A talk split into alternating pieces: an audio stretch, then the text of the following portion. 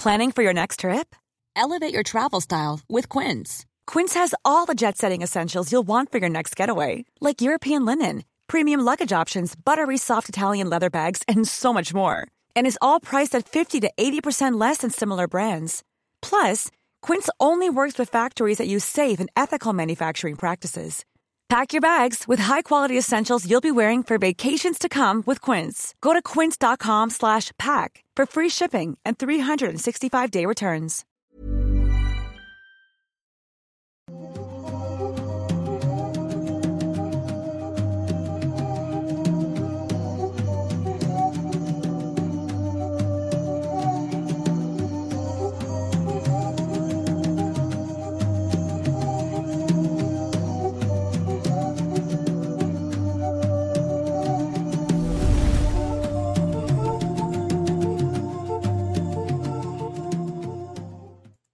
Hola, ¿qué tal? Sean bienvenidos a un episodio más de Noctámbulos Podcast. Ahora sí, ya estoy aquí presencialmente y no solo en modo bilocación. Estoy muy contento. Mi nombre, por cierto, es Emanuel Morales y me acompaña, como siempre, mi compañero y amigo Kevin García. ¿Cómo estás, Kevin? Hola, ¿qué tal? Espero que estén muy bien. Pues hoy es un gran día, otro viernes más de Noctámbulos Podcast, ya eh, juntos otra vez. Sí, De nuevo, estoy ya. muy romántico, pero sí. Sí, ya- no, es que habíamos terminado, pero ya regresamos. Ya. Sí, es que ustedes saben que las relaciones más sanas son esas donde terminas, vuelves. Vuelves, son Sí, pruebas sí. de amor. Sí, luego te atropellan y así. Sí, sí, sí. No, eh, bueno, por los que vieron el episodio pasado, pues ya saben que Manuel andaba fuera de la ciudad y nos dejó sus cápsulas ahí pregrabadas que a la gente le gustó mucho. Pero ya estamos en el formato normal otra vez. Ya estaremos dos temas, cada quien va a narrar el suyo y como siempre, pues vuelta a la normalidad que siempre Así se siente chido. Y pues igual como siempre, antes de comenzar, les recordamos que pueden unirse a nuestros grupos por ahí en Facebook, Noctámbulos Podcast y también los habitantes de Mundo Creepy y hasta Escuadrón Subnormal si quieren también de una vez, son nuestros grupos oficiales por ahí en Facebook. También les recordamos que sus superchats, lo que nos digan a través de Twitter con el hashtag Noctámbulos Podcast y sus comentarios los estaremos leyendo a mediación de cada tema y bueno, perdón, a mediación entre temas y también al final para que pues podamos leerlos a todos. Que también ahora ya para los que están en YouTube, pues aparece aquí el feed con Sí. sus nombres de los que están dejando superchats, los que nos siguen, etcétera. Y también aparece aquí la notificación alerta ya. Sin sonido para no molestar mucho, pero ahí aparece la alertita animada de, de sus superchats para que si quieren dejarlo, pues ahí se va a ver su mensaje en pantalla también. Igual a los que sean miembros del canal y ya les permita dejar su mensajito de, de membresía, que es cada mes, me parece. Sí, es correcto. Eh, pues también lo pueden dejar y también por supuesto que los leemos. De una vez aprovechamos para agradecer a nuestros queridos miembros de este canal que ya superamos los mil. Los mil, muchas gracias. Que sí, el chat se ve, o sea, se- entre cada mensaje hay, Mayormente hay verde, varios sí. verdes, hay varios verdes, qué, qué chido. No sé si fue porque a lo mejor lo que hizo Darío sí se pudo volver a poner, pero bueno, no, ser, no sé qué pasó ahí, pero, pero bueno, vaya, estuvo muy chido, gracias por el apoyo, igual todos los que se están uniendo, por estar ahí eh, viendo el contenido, ojalá que lo estén disfrutando los que tengan el nivel eh, VIP. Sí, hay un montón de contenido bien chido que pueden ver ahí, que, que han estado muy activos porque hemos estado viendo que comentan ahí el, el contenido y todo. Que es qué bueno que les esté gustando. Oigan, y otra cosita antes de antes de empezar con los temas y ya de lleno, quiero hacer mención que el día de hoy se subió uno de los videos que más nos habían estado Ah, es pidiendo en la historia del canal, de verdad. Yo creo que los dos comentarios que más hemos recibido de este tema de colaborar con alguien ha sido Dross y Ratos de la Noche. Y ya se Los cumplieron los dos. Y ya se cumplieron los dos, lo cual nos tiene muy contentos. Oye, pero ¿cómo? Yo no he visto que colaboren con Dross. Pues no, ah, pues no has puesto Mundo Creepy 2 en el buscador y ya. exacto. Pon Mundo Creepy Dross y te va a salir el video. Hace tres años, pero ajá. Pero bueno, gracias, gracias por el apoyo, porque le están dando mucho apoyo al video, gracias a Ariel por haber estado. También igual a Fepo que estuvo en el video del miércoles, a Tristan que estuvo en el video del lunes y a Marijo que va a estar en el video del lunes. Y con ella cerramos, de hecho, la ronda de invitados de esta ocasión. Sí, Pero- una semana muy especial que la verdad estuvo muy, muy chida. Todos eh, nuestros invitados han sido gente increíble que nos ha, que nos ha respondido muy bien y que nos, nos han dado mucho cariño ahí en sus saludos. Y pues a la gente también parece que les ha gustado mucho. Es, es- creo que está chido mantenerlo especial porque no somos un canal que se la pase haciendo colaboraciones, como que, o sea, no que no nos guste, sino que estamos como muy enfocados o enfrascados de repente en, en el contenido y haciendo Sí. nuestros videos. Que también por la manera en que trabajamos con los videos, las colaboraciones se tienen que planear con muchísimo cuidado y con fechas y así muy específicas para que puedan salir. Entonces está bien chido que cuando hacemos colaboraciones así, se siente como muy especial. La verdad es que sí, gracias por tanto apoyo. Y bueno, ya nada más antes de empezar les damos los avisos de siempre. Les recordamos que los vamos a estar leyendo a través de Twitter si utilizan el hashtag Noctámbulos Podcast por si quieren dejar algún meme, una opinión, añadir eh, algo al tema o lo que sea. Es, son bienvenidos en este caso de pues estar dejándolo y ahorita los leemos en vivo. O si nos estás escuchando en diferido a través de Spotify alguna otra plataforma o aquí en YouTube, pero no es el viernes a las 8 de la noche, también déjalo y también etiquétanos para que podamos ver tu opinión o lo que y sea. Danos follow en esa plataforma donde nos escuches que nos ayudaría un montón. ¿Y ahí cómo estás en redes tú? Yo en todos lados como arroba Emanuel-Night. ¿Y tú? Y yo estoy en todos lados como arroba que bien más que nada. Y también recuerden seguir al canal como arroba Creepymundo en Twitter o arroba Mundo Creepy Oficial en las demás redes sociales. Y ahora sí, basta spam. Eh, ya con eso vamos a arrancar de lleno. Eh, igual nada más, a, ya no es spam, pero agradecer como siempre a todos los que están aquí en YouTube en vivo. Gracias chicos por el apoyo. Vamos a estar leyendo sus comentarios. Gracias a los mods que andan ahí también ayudándonos a que todo se mantenga bajo control. Y gracias al buen meme parreño que ahí ya lo vi que anda comentando la canción esa del colesterol. Sí. y gracias porque también es el que está tomando las capturas de los superchats para que los podamos dar. Así que gracias meme, te queremos. Murió Fito Olivares hace poquito por Fito. Mm.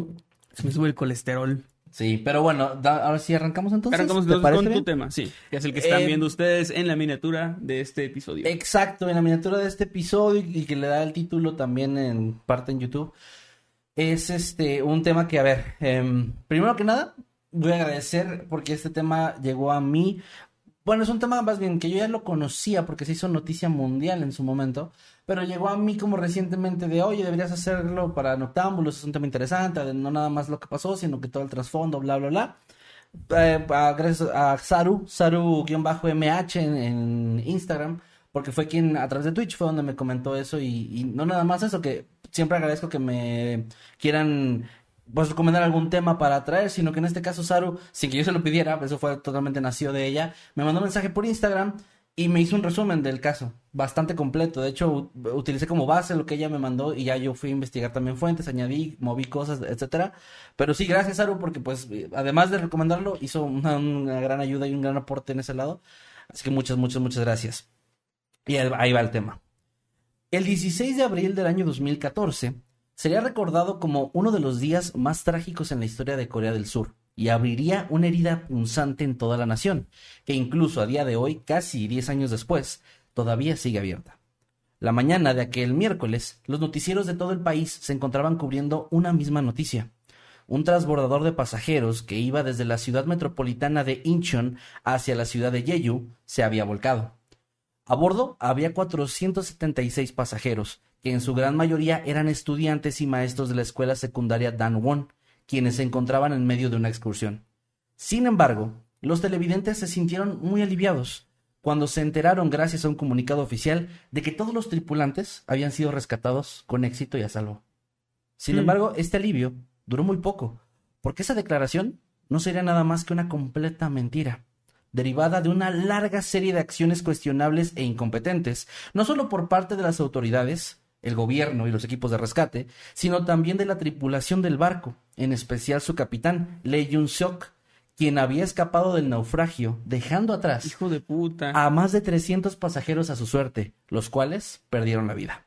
Si algo le respeto y le respeté siempre al, al Titanic, que su capitán es que sí cumplió con eso del capitán. Es, una es el último en bajar, o sea, es una ley marítima, güey, no la puedes romper.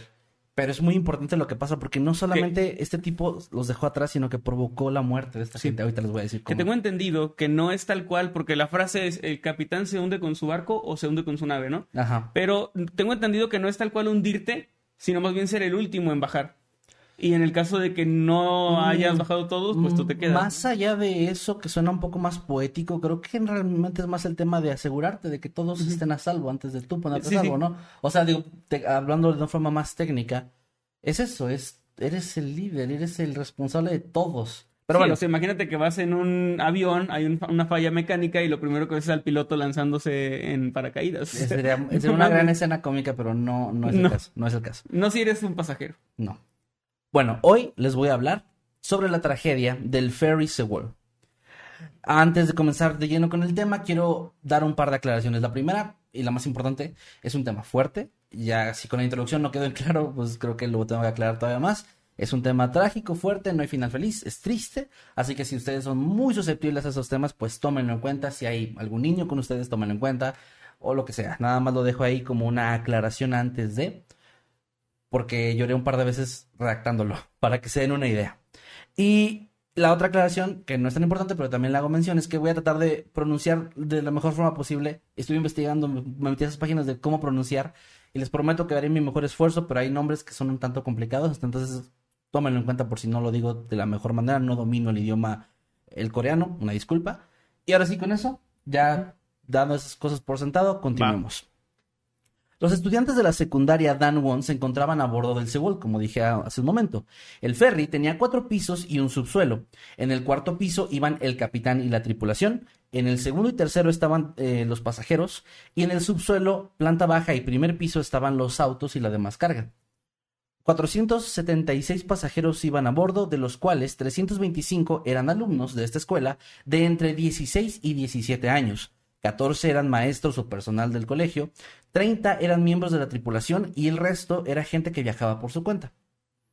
Esa mañana, debido al mal clima, que en unas fuentes mencionan nublado, em, un poco de lluvia, en otros mencionan neblina, no se ponen muy de acuerdo, pero bueno, un mal clima, el barco había sufrido un retraso en su salida de dos horas y media, por lo que eh, los encargados de la navegación decidieron tomar un atajo en una ruta que no era habitual.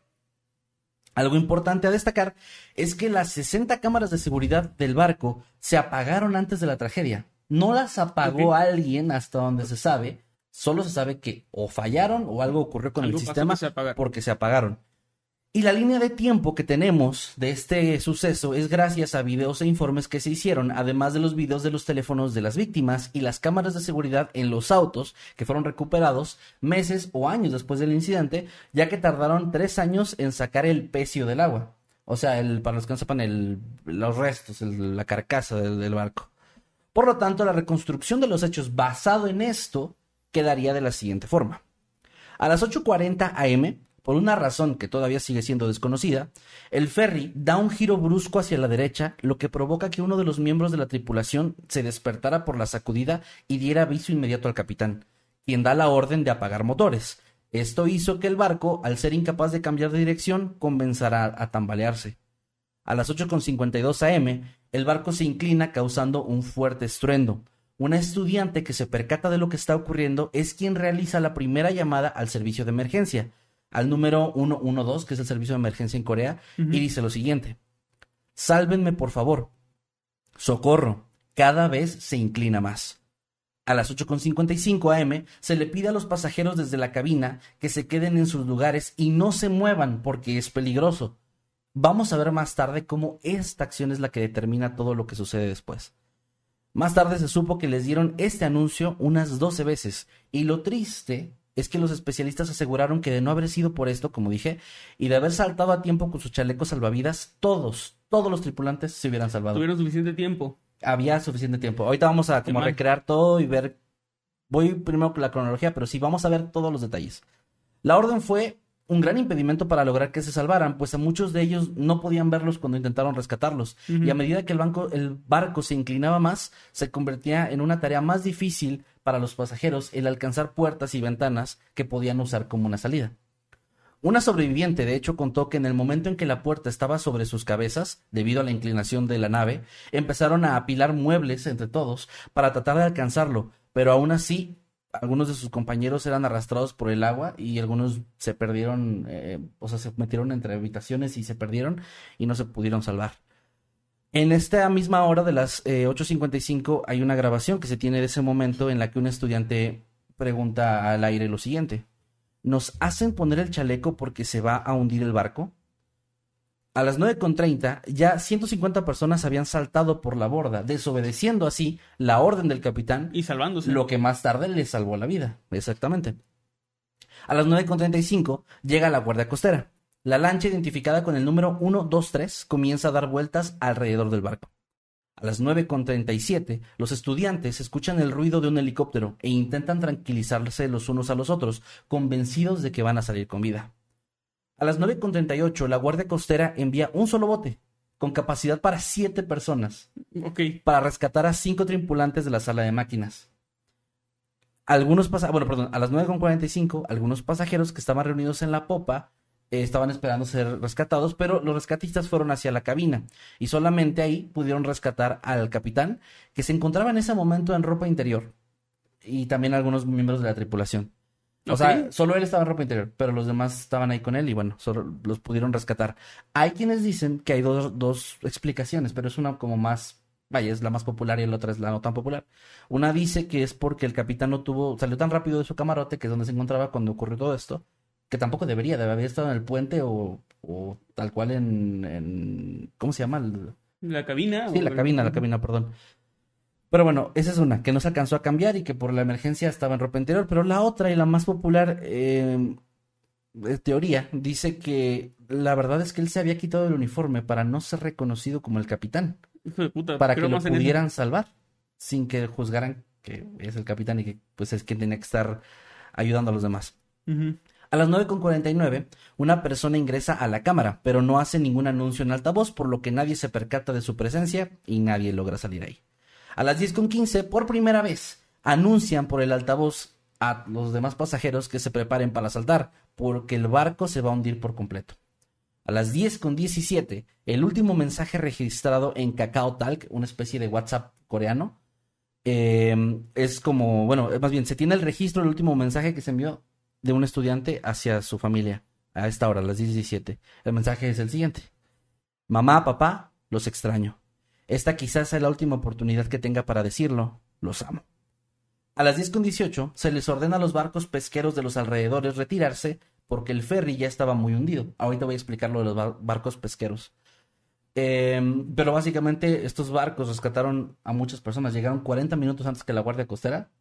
Y se 40 pusieron a minutos es res- un chingo, Es un chingo. Y se pusieron a rescatar personas. Eh, de hecho, según el registro que se tiene, estos barcos rescataron a más gente que la Guardia Costera. A las 10.20 se registran las últimas grabaciones antes de que el barco se hundiera por completo. Los pocos pasajeros que estaban afuera fueron rescatados finalmente. En uno de los videos que están disponibles en este horario, eh, se puede ver a un joven, que es un video muy famoso que se hizo muy viral, que está dentro del ferry golpeando una de las ventanas desesperadamente, pero se ve en el video como golpea, golpea y está tratando de salir, pero el barco se sigue hundiendo y se pierde de vista y de hecho no, no, él no logró escapar. A las 10.25 el barco ya estaba casi sumergido en su totalidad, se encontraba inclinado a más de 90 grados. El ferry Sewell tardó un aproximado de dos horas y media en hundirse por completo. Ahora, ahorita preguntabas tú, ¿habían tenido tiempo de rescatarlos? ¿Tardó mucho? Sí. Hay una, un término que se le conoce como golden time o tiempo dorado, que son 30 minutos en este tipo de siniestros donde es vital. O sea, esos 30 minutos son los esenciales para poder salvar a los pasajeros y, y el capitán y la tripulación son responsables de tomar las decisiones adecuadas para que todos puedan sobrevivir y todos escapen. Pero también aquí hay un punto importante y es que eh, también se, se tiene la información de que además del barco que mandaron eh, los de la Guardia Costera, que era un solo barco, había Para so- siete personas. Para siete personas. Tal vez algunos se preguntaron, bueno, ¿y los barcos salvavidas? Había uno también, nada más. Ok, no y contaba se- no con se- las ajá, no, y no tiene, no, hay, no encontré registro de si se utilizó o no, pero se sabe que solo había uno. Ya empezamos por aquí, desde ya en este punto de la historia, ya se pueden ir dando cuenta que hay algo raro, no nada más. Sí. El accidente es, es una, una tragedia muy triste, pero empieza a destapar poco a poco varias ineficiencias y varias cosas extrañas Para por ahí. empezar, tengo entendido que ese barco no debió zarpar. O sea, es como no estás autorizado para salir si no cumples con las medidas de seguridad, ¿no? Mm, Sí, y también es otra cosa que vamos a ver ahorita. ¿Por qué ese barco podía, podía ir a alta mar cuando no, no debería? A ver, como les dije ahorita, a pesar de que la Guardia Costera sí llegó cuando el barco todavía no se había hundido, hay registros que dicen que llegaron a tiempo, pero la mayoría encontré eso de que llegaron 40 minutos. No, no 40 minutos tarde, sino que tardaron 40 minutos en llegar. En llegar, sí. Eh, estos realmente al llegar no hicieron prácticamente nada porque no tenían un plan de acción. Y no solo eso, sino que no tenían tampoco el equipo necesario para el rescate, lo que provocó eventualmente que esta Guardia Costera y este departamento fuera disuelto y una nueva Agencia Nacional de Seguridad asumió sus responsabilidades tras el incidente. O sea, así de grave estaba y así de mal manejado estaba. Como mencioné al inicio, Cerca del mediodía se les informó erróneamente tanto a los padres como a la escuela que todos los estudiantes habían sido ya rescatados, y esto incluso llegó a salir a noticias y llegó a la presidenta del país. Dato que obviamente resultó ser falso, como ya mencioné. De entre los sobrevivientes, había, 170, perdón, había 75 estudiantes, tres maestros, uno de ellos el vicerrector de la secundaria, y otros 94 pasajeros, en su mayoría tripulantes, incluido el capitán, dando un total de 172 sobrevivientes. Ahora, el número de fallecidos con el paso del tiempo fue aumentando porque en un inicio no, sabía, no, no había certeza. Pasaron varios días tratando de rescatarlos porque se tenía esta teoría de que se había formado una burbuja de aire dentro de la nave que los podía mantener con vida, cosa que terminó no diría que siendo mentira, sino más bien era una falsa esperanza, porque no hubo una sola persona de las que se quedaron dentro del barco cuando se hundió que saliera con vida. Y de estos fueron un total em, de 248 estudiantes, 10 maestros y 41 pasajeros. A la fecha, todavía no se sabe el paradero de cinco personas, de dos estudiantes, un maestro y un papá con un niño que iban como por su cuenta en el, en el, ferry. De ellos no se encontró pues ni su cuerpo ni nada. Por eso se mantienen todavía como desaparecidos. Ahora, esta es una parte muy dura, pero es parte de lo que venía en la investigación. Hay muchas grabaciones de esto, hay muchas fotografías desde dentro, porque como les dije, cuando se logró recuperar em, cosas como los teléfonos celulares de los estudiantes, ahí se logró, se, logró hacer esta, este, esta línea de tiempo, esta cronología de cómo fueron pasando las cosas, pero también estos mismos hicieron algunas grabaciones, algunas para su familia, otras como de broma incluso, que no pensaban que fuera algo tan grave, y otras simplemente porque pues el momento parecía meritar el grabar y capturarlo, ¿no? Que lo dejó pues para la posteridad, aunque no de la forma que ellos tal vez hubieran pensado. Y entre ellas existen algunas grabaciones como las siguientes que voy a citar. En una de ellas, un estudiante, entre broma y medio preocupado, se escucha que pregunta si esto será igual al Titanic. Otro estudiante menciona en otro audio, quiero sobrevivir. Otro dice, por ejemplo, tengo sueño. Hay una plática entre unos que dicen, vamos a reunirnos después de esto, vamos a reunirnos después de que hayamos sobrevivido. Uno incluso se separó del grupo y les dijo antes de irse, los veo después, voy a salir de aquí con vida, voy a tratar de escapar había una conversación que se me hizo muy triste en donde un chico dice, no, no puedo morir, todavía no he tenido novia. Y otro se ríe con él y le dice, no digas eso, ya vas a ver que nos van a rescatar pronto. Hay uno también que dice, amo a mi papá, o sea, una grabación donde está ah, diciendo que ama a su, a su padre.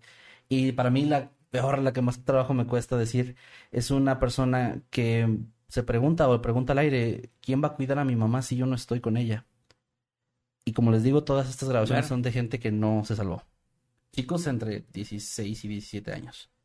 Ahora, pasando a, la investigación, se realizaron investigaciones que duraron aproximadamente cinco meses. Ahí se supo que el ferry, lo que tú decías ahorita, no debía haber salido en primer lugar, porque portaba una carga de 3.608 toneladas que era tres veces más que el peso permitido para una nave para una nave de sus dimensiones. Al mismo tiempo se descubrió que este barco poco tiempo antes había sido sometido a una serie de modificaciones ilegales para aumentar su capacidad de carga, lo cual alteró obviamente la estabilidad del ferry. También salió a la luz el hecho de que se había tomado una ruta alterna, como dije al inicio, considerada peligrosa, por eso no era una ruta habitual. Y esto era para completar el tiempo de viaje porque llevaban el retraso. Y esta decisión también no se sabe exactamente quién la tomó, pero también fue una pésima decisión que provocó todo esto. Y que cuando la embarcación estaba navegando por un canal estrecho cerca de las islas de Jindo, se realizó un viraje de 15 grados que provocó que el ferry se volcara. De nuevo, no se sabe por qué se hizo el giro. Solo se sabe que hubo un giro. No se sabe realmente qué lo causó o por qué. Fue de hecho el tercer oficial quien se encontraba al mando del timón cuando el barco naufragó frente a las costas de Corea del Sur. El capitán, según los informes, no estaba ni siquiera en el puente en aquel momento, estaba en su camarote, como dije antes.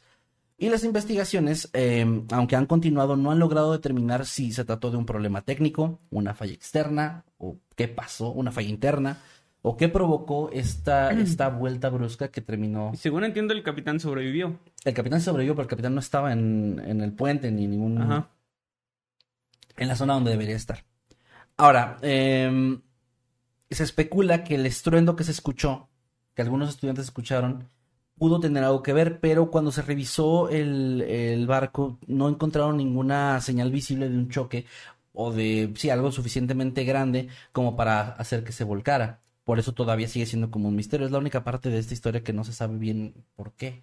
Pudiera ser, bueno, no sé qué traían, pero que se hubiera como caído algo muy pesado y desestabilizara el peso, porque Es una de todo, las está, todo está muy medido, ¿no? Sí. Como en los aviones. Como en los aviones. Entonces, si tenían una de esas cajas enormes metálicas, no sé cómo se llaman, como contenedores, y por alguna razón se resbaló, se cayó, eso pudo haber desestabilizado el, el equilibrio. Sí, de hecho también, em, no, aunque no se sepa realmente qué fue lo que provocó ese giro brusco, el giro brusco sí empezó a, a inclinar el barco. Y se supone que los protocolos ahí indicarían que tendrían que haberse detenido y bajar a los tripulantes, hacer la llamada de emergencia, em, o sea, la llamada de COS.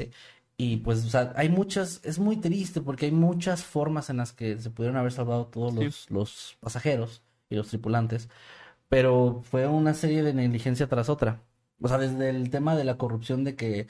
Ah, porque ese es un dato también interesante. Este barco, como todos los barcos, tenían que realizar, realizárseles pruebas de seguridad donde pasaban este tipo de, Claro. de, mm, de, de, bueno, de pruebas, sí, donde una autoridad tenía que ir a revisar que cumpliera con estos lineamientos del peso, de que no se le hicieran modificaciones, de- del estado de la nave, etcétera.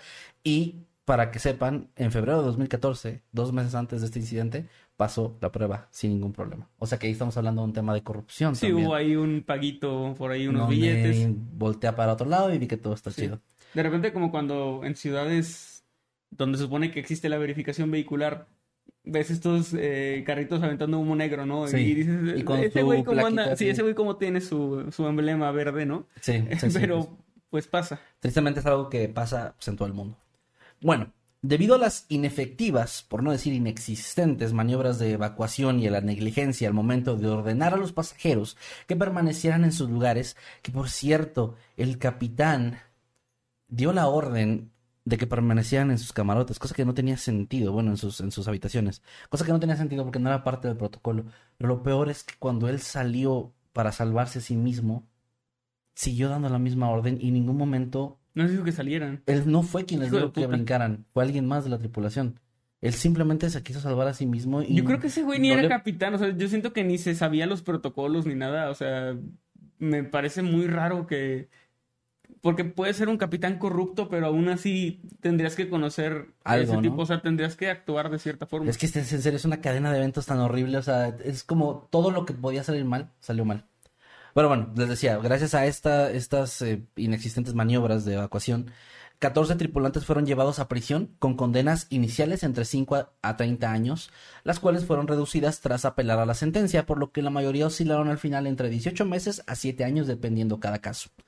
De hecho, parte de la razón por la que se les redujo la sentencia fue porque la excusa o la razón ahí era que, o sea, para los tripulantes, era que estaban siguiendo órdenes del capitán. Claro. Que pues sí, o sea, es parte de lo que tienen que hacer, pero eso no les quita responsabilidad al 100%, pero se entiende.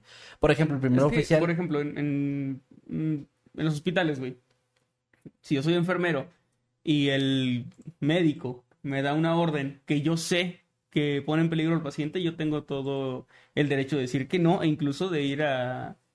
O sea, de hacer lo contrario si lo creo prudente, ¿no? O sea, si Sí. me dice, oye, ponle toda una, no sé, este, un bote completo de KCL, de cloro de potasio, este, eso mata a una persona Sí. inmediatamente. Entonces yo le diría que no, bajo mis conocimientos de que no, y, y no lo voy a hacer. No, y sí te pueden acusar de algo de, Exacto. de insubordinación o no sé cómo le llamarían, pero, pero pues tú sabes, ¿no? Tienes como Ujú. este... O sea, tú puedes tener esta... esta mm, es que ni siquiera sé cómo decirlo, aquí me suena más a humanidad de decir, no, es que eso no es lo correcto, no voy a dejar que se muera gente. Sí. O provocar, en este caso, en tu ejemplo, la muerte de alguien, ¿no? Sí, a lo que me refiero es que tienes que ser subordinado o estar obedeciendo órdenes de la persona que está a la- bajo la que estás a cargo, ¿no? Pero si las órdenes de esa persona van o en contra de la ley o ponen en, en riesgo tu integridad, lo de otra persona y eso, es donde puedes y tienes todo tu derecho de desobedecer. Sí, por eso sí los hicieron responsables hasta cierto punto. Te decía, el primer oficial, por ejemplo, que es el segundo al mando, recibió una pena de 12 años. O sea, él sí fue de las más eh, largas que se dieron. Por su parte, el capitán Lee Jun-seok fue declarado culpable de asesinato por el alto tribunal de Gwangju. Y aunque la pena de muerte fue rechazada por el tribunal, o sea, no mal, pero bueno. podían dársela, Fue condenado a 37 años de prisión y para el momento en el que lo condenaron tenía 69 años, por lo que pues se podría decir que Ya técnicamente le dieron, sí, ya estaba muy grande, por lo que técnicamente se, se podría decir que está cumpliendo una cadena perpetua. Todo ese tiempo me imaginé un cabrón de cuarenta y tantos o algo así. No, era una persona, entre comillas, experimentada o ya bastante mayor, bueno, bastante mayor en el sentido de, para ser un capitán es una buena edad todavía. Sí. Bueno, hay de hecho, para que, sin, a ver, si, si, este punto de la historia no odiabas o no odiaba la audiencia del capitán, les doy otra razón más. Hay de una imagen que se volvió muy viral y muy infame, en la que se puede ver a este capitán en ropa interior, como les decía, lanzándose desde el barco hacia los brazos de la guardia costera, al mismo tiempo que en la imagen es posible ver algunas de las ventanas del barco donde están los estudiantes golpeando las ventanas, rogando por su vida, tratando de llamar la atención de las autoridades para ser rescatados. Es como estas imágenes de, sí, donde la frustración es, es de verdad increíble. Ahora, debido a que la empresa Hayashikane, dueños del ferry, habían sido los responsables de permitir el sobrecargo del barco, además de no capacitar al personal claramente, se inició una investigación en su contra. Y aquí es donde nos empezamos a poner en modo turbio. El 22 de mayo del 2014, la corte emite una orden para arrestar al dueño de la empresa del ferry. Pero este hombre, tras ser buscado durante 10 días, es encontrado muerto en, en condiciones muy sospechosas. Se cree que pudo haber sido que alguien lo mató o que se quitó la vida por la culpa. A mí me suena lo primero. Y ahí te va. Tú dirás, bueno, un empresario corrupto, bueno, no nada más era un empresario corrupto y común y corriente. También se descubrió que era el líder de una secta llamada Ok. Salvación Ismo, la cual sinceramente no investigué demasiado. Salvacionismo. Salvación Ismo. Pero es que es de verdad, o sea, salvacionismo, pero separado. O sea, sí está Ajá. separado. Lo, lo- no, no sé. Este, o sea, ya nos empezamos a meter en terrenos de, ok, este güey era parte de un líder de una secta. Y por último, tenemos otra persona que van a odiar. La entonces presidenta de Corea, Park Geun-hye, que no dio la cara durante las primeras siete horas después de ocurrido el incidente. De hecho, aquí es interesante porque durante un tiempo a estas siete horas se les conocieron como, eh, bueno, más bien a este suceso se le conoció como el misterio de las siete horas, porque no se sabía ¿Dónde con quién o qué era lo que estaba haciendo la presidenta en O ese sea, es como que un líder mundial sale en la mañana, da una conferencia y luego el resto del día es como si se perdiera. Voy a ignorar eso. Apareció en los medios durante la noche del 16 de abril. O sea, esa misma noche sí apareció. Pero fíjate, aparece. Y primero que nada, la gente la notaba como perdida, confundida. Como que no estaba muy bien enterada de lo que estaba pasando. Y esto nada más fue como que lo, lo, lo terminó por confirmar en el momento en el que dio una declaración que indignó a todo el país. Y también a mí. ¿Por qué les cuesta tanto trabajo encontrar los cuerpos si todos traen chaleco anti, anti eh, salvavidas, perdón? O sea, Ok. es como, ¿por What? qué? ¿Por qué? Pues porque están dentro de un ferry que se está hundiendo, señora, pero pues ella no sabía, al parecer, muy bien la información de qué estaba pasando. Ahora, su actitud respecto a la situación, además de provocar muchas críticas, también hizo que los ciudadanos del país asiático comenzaran a formar algunas teorías sobre esas siete horas misteriosas, que iban desde la idea de que estuviera en medio de una especie de ritual satánico, ya yéndose al extremo, Mm. hasta el rumor de que estaba haciéndose una operación en la cara o algo similar, pero eventualmente se supo la respuesta, y también es turbia. Resulta que había estado todo el día en su casa, acompañada de una persona que ahorita voy a mencionar, y que ella sí recibió la noticia del ferry, pero hasta las 10.22 am fue que levantó el teléfono por primera vez y dio las primeras instrucciones a través de la llamada, cuando el barco estaba ya casi completamente hundido. Tardó mucho en reaccionar y no hizo realmente nada, y aparte de que sabía, no, dio la cara, no salió a decir nada en siete horas, güey. Años después ya se supo qué era lo que estaba haciendo, además de estar ahí en su casa. Pues resultaba que ella era una especie de marioneta realmente. Ella no controlaba realmente al país, sino que todo lo que hacía, todo lo, todas las acciones que llevaba a cabo, eran comandadas por una persona muy cercana a ella, una amiga llamada Choi Son Sil, que era con quien estaba en ese momento, en ese periodo. Ok. Y, o sea, como que ella fue la que no le dio autorización de salir a hacer nada, dar ningún informe. Y era como un tema de corrupción muy cabrón. De hecho, em, gracias a esto, pues, primero se disculpó públicamente por su actitud, se disculpó por la ineficiencia de las autoridades, dijo que, iban a, dijo que iban a disolver la Guardia Costera, que iban a hacer algo nuevo y que sí hicieron, que iba a, a hallar la respuesta de todas las inconsistencias del caso, etcétera, etcétera, etcétera. Pero esto no convenció a, a los ciudadanos. Y esto provocó una serie de protestas masivas en contra del gobierno eh, marchas y todo tipo de cosas donde la gente Sí, pedía que la razón. retiraran. Claro que con justa razón. Y en marzo de 2017 finalmente fue destituida de su cargo. Y poco Sí. después, a las dos semanas, se emitió una orden de arresto y fue encarcelada debido a un escándalo de corrupción y tráfico de influencias. O sea, realmente ya traía mucha cola que le pisen, como dicen, Sí. y, y sí, terminó, terminó arrestada. Estuvo ahí un tiempo, pero el 31 de diciembre del año 2021, apenas hace no mucho, fue indultada y liberada por el presidente Moon Jae-in. Ya está en libertad. Ok. Porque política. De hecho, te decía lo del empresario, el dueño de la, de la empresa y, y líder de secta por las noches. Este. Es como un Batman, pero malo. Sí, exacto. Básicamente. Sí. voy a. Voy a ser un playboy multimillonario de día y de noche voy a chingar a la gente, a la sociedad. secta, un secta bien Este, conocido. bueno. eh, se ponía también a lo mejor un traje, ¿no? Este de chido. De sectario, pues sí puede ser, o sea, sí lo veo posible, la verdad. Una capa.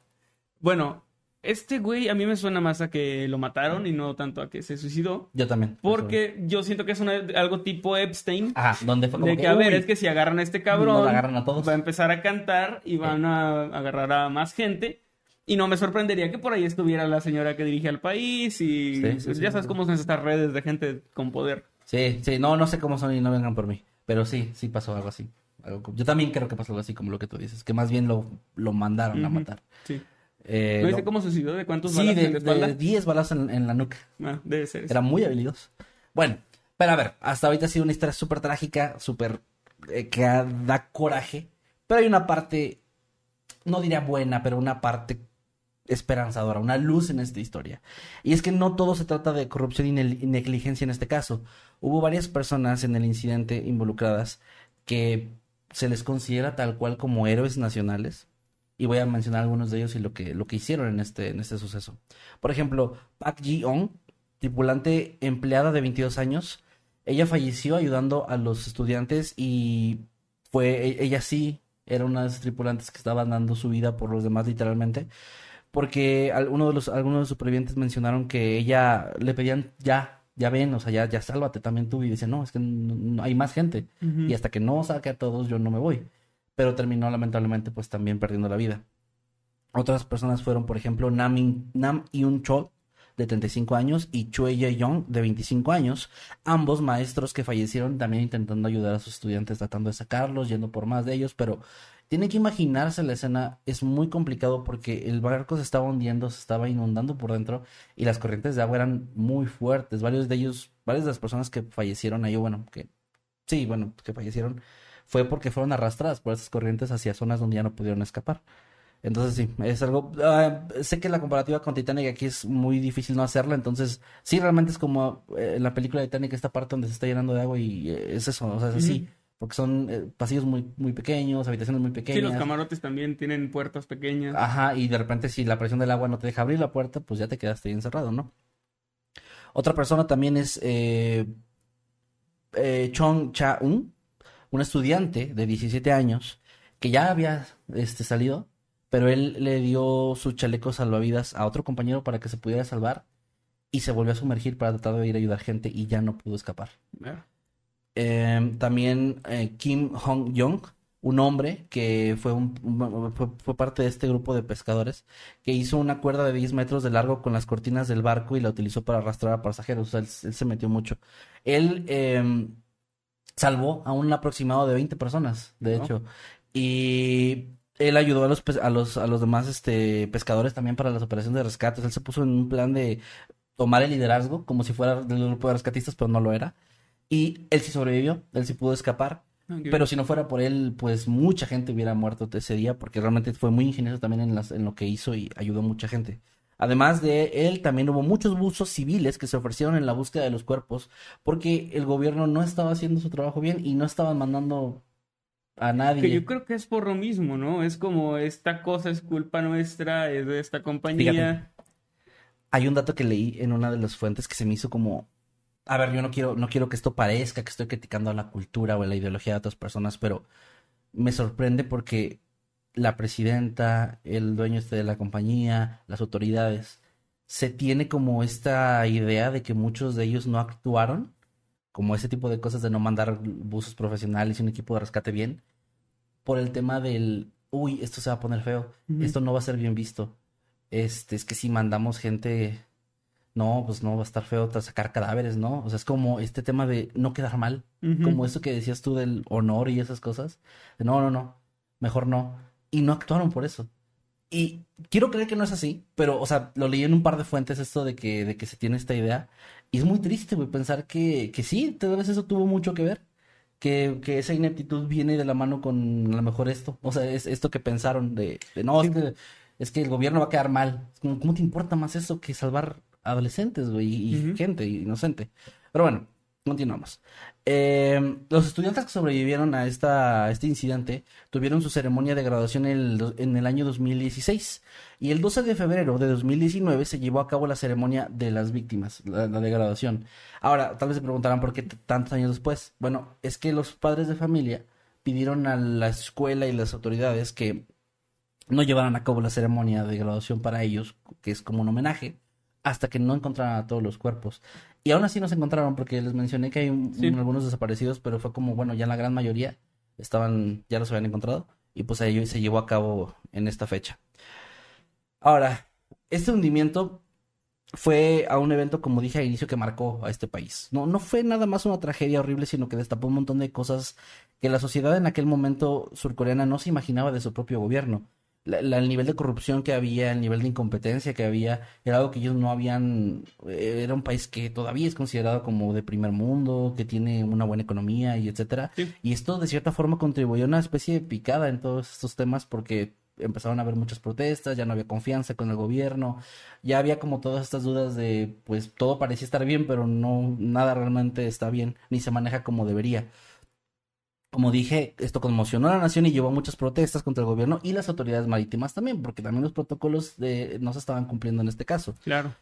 Em, se cree que la, ya ha sido señalado como ampliamente que las causas de la tragedia principales fueron la falta de la respuesta adecuada, la negligencia de los tripulantes, del capitán, de las autoridades y la falta de responsabilidad de los funcionarios gubernamentales. O sea, fue como un conjunto de cosas. Por eso decía hace rato que es como todo lo que podía salir mal salió mal. Porque una cosa llevó a la otra para que esto pasara como pasó.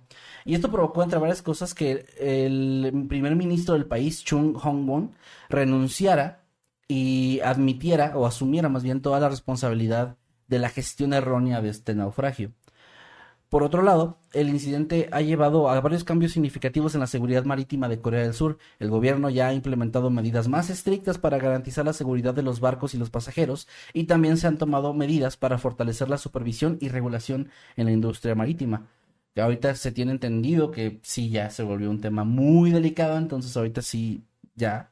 Es lamentable porque siempre pasa eso después de una tragedia. Es como siempre, siempre la, los aeropuertos jamás han tenido tanta seguridad hasta lo de 911.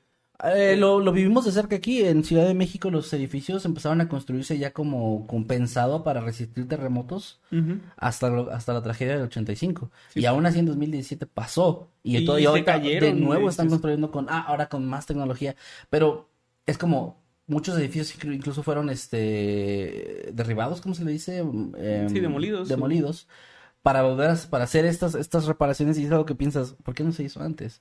Edificios de gobierno y hospitales, o sea, ¿por qué no se hizo antes, cabrón? De hecho, y, y se podía, porque en el 85 se cayeron edificios, en el 2017 se cayeron más edificios, y hay edificios de los años 40 y años 50 que siguen en pie. Sí.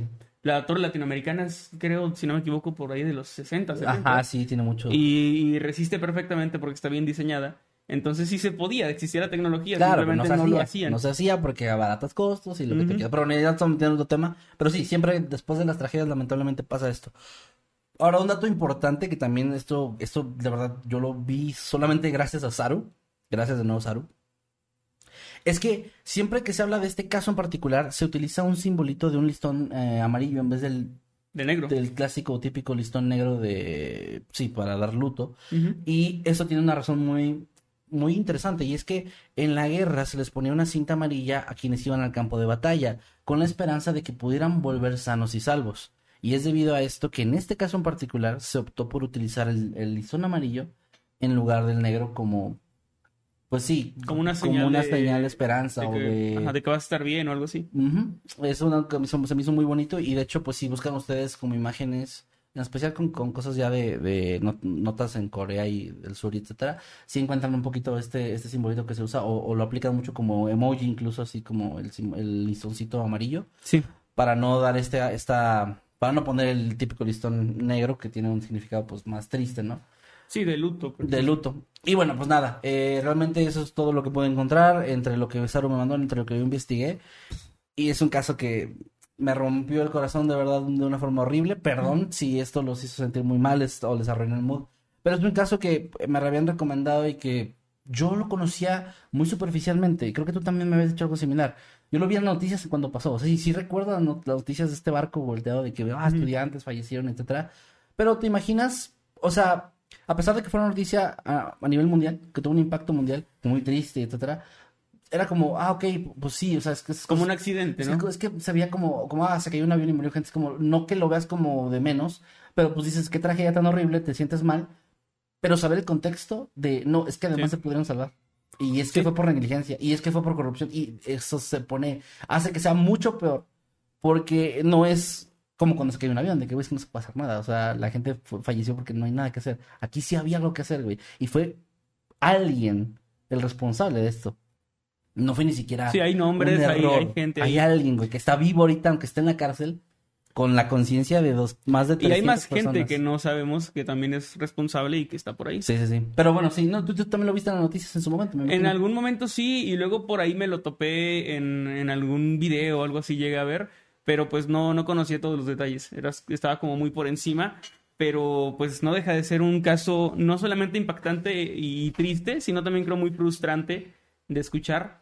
De esa impotencia, de decir, no manches, hay- ah, hubo familias, hay personas que perdieron a sus seres queridos por la negligencia, la incompetencia y la estupidez de personas corruptas y, y pues estúpidas, o sea, no, no hay otra cosa, ¿no? Sí.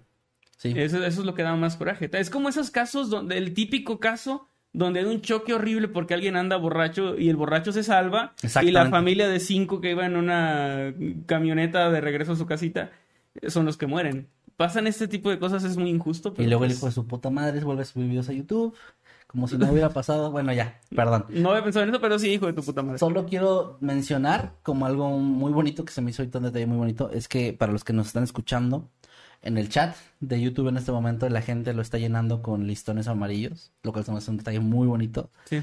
Y pues nada, lo, que- lo quería comentar porque, porque es muy lindo. Gracias, gracias chat. Gracias por eso. Sí, pues eh, no quiero decir buen tema, pero interesante. Sí. Y, y pues sí. Entiendo, no te preocupes. No hay mucho, no, no hay como cosas buenas que decir del No. tema, no te preocupes, entiendo. Y bueno, eh, gracias, este, pues sí, de nuevo ahí ya termina mi tema, gracias por haberlo escuchado. Y de Vamos nuevo. a leer unos superchats, ¿no? Vamos, a leer los ver qué nos superchats. Les gente. recordamos, gente, que pueden enviarnos sus tweets con el hashtag Noctambulos Podcast y vamos a estar leyendo sus tweets aquí también, así como los superchats que vamos a estar leyendo ahorita y al terminar el tema de Manuel el resto, ¿va? Muy bien, aquí Dante Maker nos manda 25 pesitos, muchas gracias Dante. Y dice, ¿cómo estuvo el concierto de la Motomami, Emma? No fui, no fui al concierto de, de Rosalía, de hecho fui a un concierto de una... Ya, güey, ya, sí vi que fuiste. Nah, güey. sí fui, la verdad sí Ya, fui al eres, eres motopapi, Ahí güey. estuve, de hecho tengo un tatuaje de nada. No, no, fui a un concierto, es que esto se va a ver bien fake porque no me acuerdo del nombre de la, de la cantante.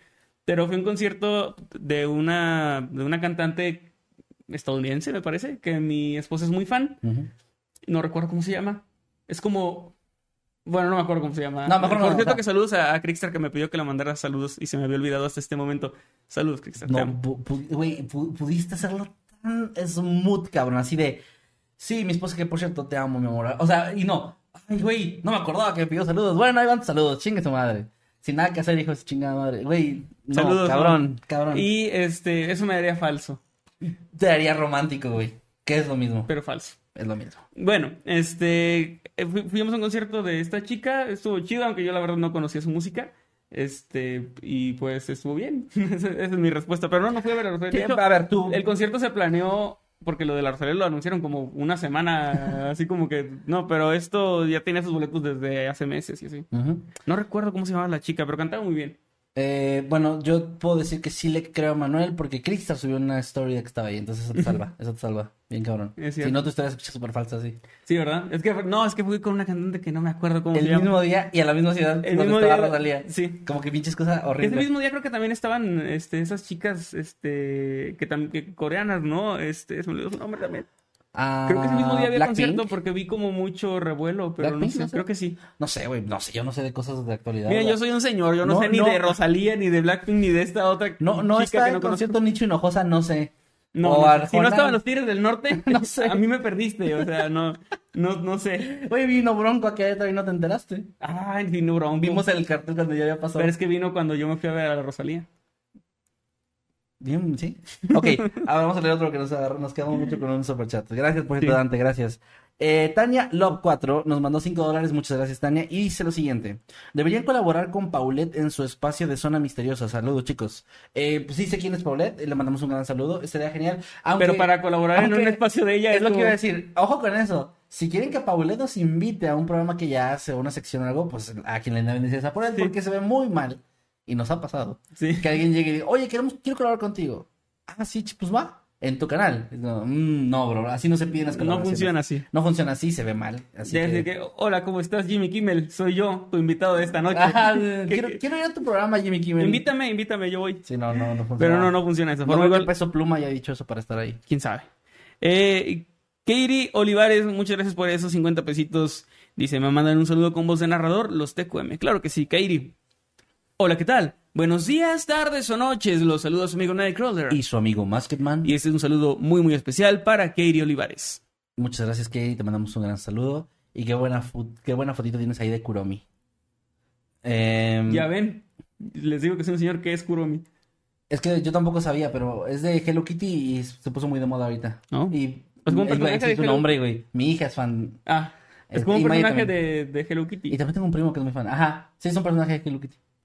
Bueno, eh, acá también Mire Reyes nos mandó 85 pesos argentinos. Gracias, Mire. Y nos dejó un super sticker con un- una de esas guantecitos de- del de número número uno. uno, Pero no se agregó ningún texto, pero igual, gr- gracias. Gracias, Mire. Te mandamos un abrazo. Y gracias también a Clippy que nos manda 65 pesitos. Dice, saludos chicos, super chat solo para presumir que, que ya per- ¿cómo? Ah, que ya preordené mi copia de su qué libro. ¡Eh, chingón, qué chido! Gracias, Clippy. Muchas Y si ustedes quieren preordenar su en preventa, está todavía nuestro libro Estoy muerto y sigo gritando, lo pueden hacer a través de los enlaces que están en el si están. Están en la descripción, van a estar en el comentario fijado, van a estar en la descripción del podcast para que no se lo pierdan. En todos Y lados. si no, igual se los puedo decir, es preventas.reverberante.com y ahí lo encuentran. Preventas.reverberante.com. Y de una vez, ya que estamos así en modo spam, pues eh, adquieran su merch de Mundo Creepy, como esta playera que tengo aquí. También está la versión más que es una versión Nightcrawler. Los pueden encontrar en negropasión.com.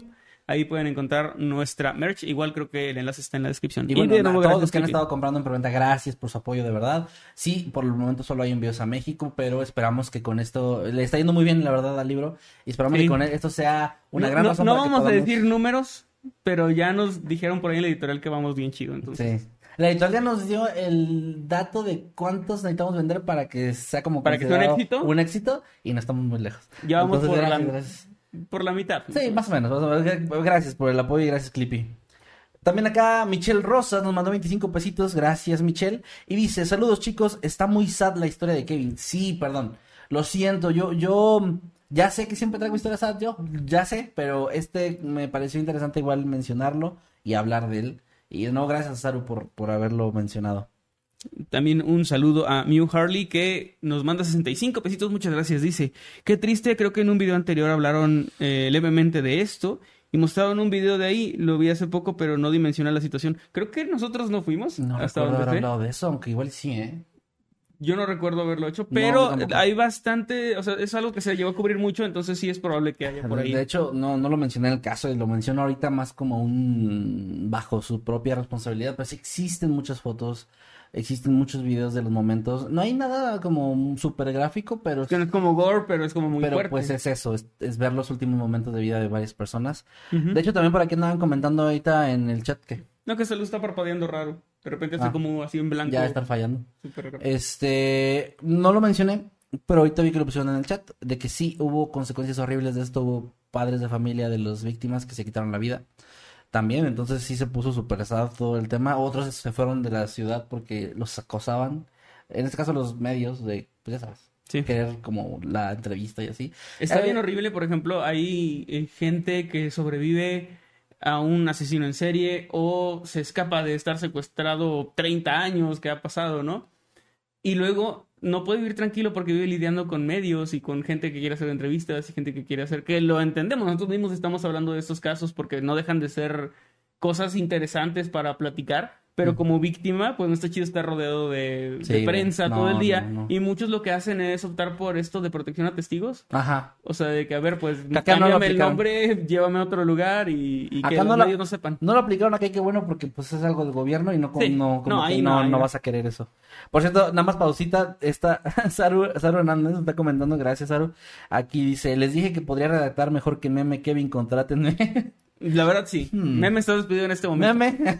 No, como Ryan en The Office, ¿no? Así. de- Terminado, tú, tú y yo terminamos. Está despedido. así. no es cierto, te queremos mucho. Pero, mm, ojo ahí. Este, Manuel Suárez, Suárez Acosta, un saludote, nos manda 65 pesos. Dice, un saludo también desde Querétaro. Ey, un saludo hasta, Saludos. Queré- hasta Querétaro. Ajá, hasta Querétaro. Desde Querétaro. sí. Y dice, espero pueda verlos en algún evento o convención en la ciudad. ¿Quién es el niño que aparece en las intros? Uy, esa es una buena pregunta. Es una gran pregunta. Primero Y bueno, Ari de- Tirado, ¿eh? No, iba a decir que las convenciones. Ah, sí. Con el tema. Con el tema de las convenciones, nos encantaría, pero no nos han invitado todavía ninguna. Aquí no. Y sí, sí se han hecho, o sea, creo que en este año se hizo una o dos, pero habría que ir a, a ver qué onda, porque sí nos encantaría hacer algo acá. Y si no, pues ya ahí vemos luego si organizamos tú y yo algo en el futuro. Está chido. Ojalá que se No- pueda. Lamentable y afortunadamente no nos ha dado tiempo porque hemos tenido un año bien ocupado, la verdad. Casi cada fin de semana hemos estado Y haciendo te cosas viene. y, pero y a ver, cosas ojo, porque ya hablamos con la editorial del tema de la gira que vamos a hacer por, por de el presentación libro. del libro. Ajá, vamos a hacer una, una gira de presentación del libro en el país, en, en- dentro de México. Vamos a empezar en Ciudad de México y de ahí nos vamos a mover a otras ciudades, que todavía se está viendo cuáles ciudades. Pero yo creo que Querétaro es una de esas que yo siento que tiene que estar. Entonces, si no es la convención que mencionan ustedes de que una convención o algo, pues puede que presentemos el libro aquí, pues ahí nos vemos, a toda la gente de Querétaro. Y con el tema de lo del niño, pasamos con el de Ari Tirado, que nos envía Así 5 es. dólares y dice...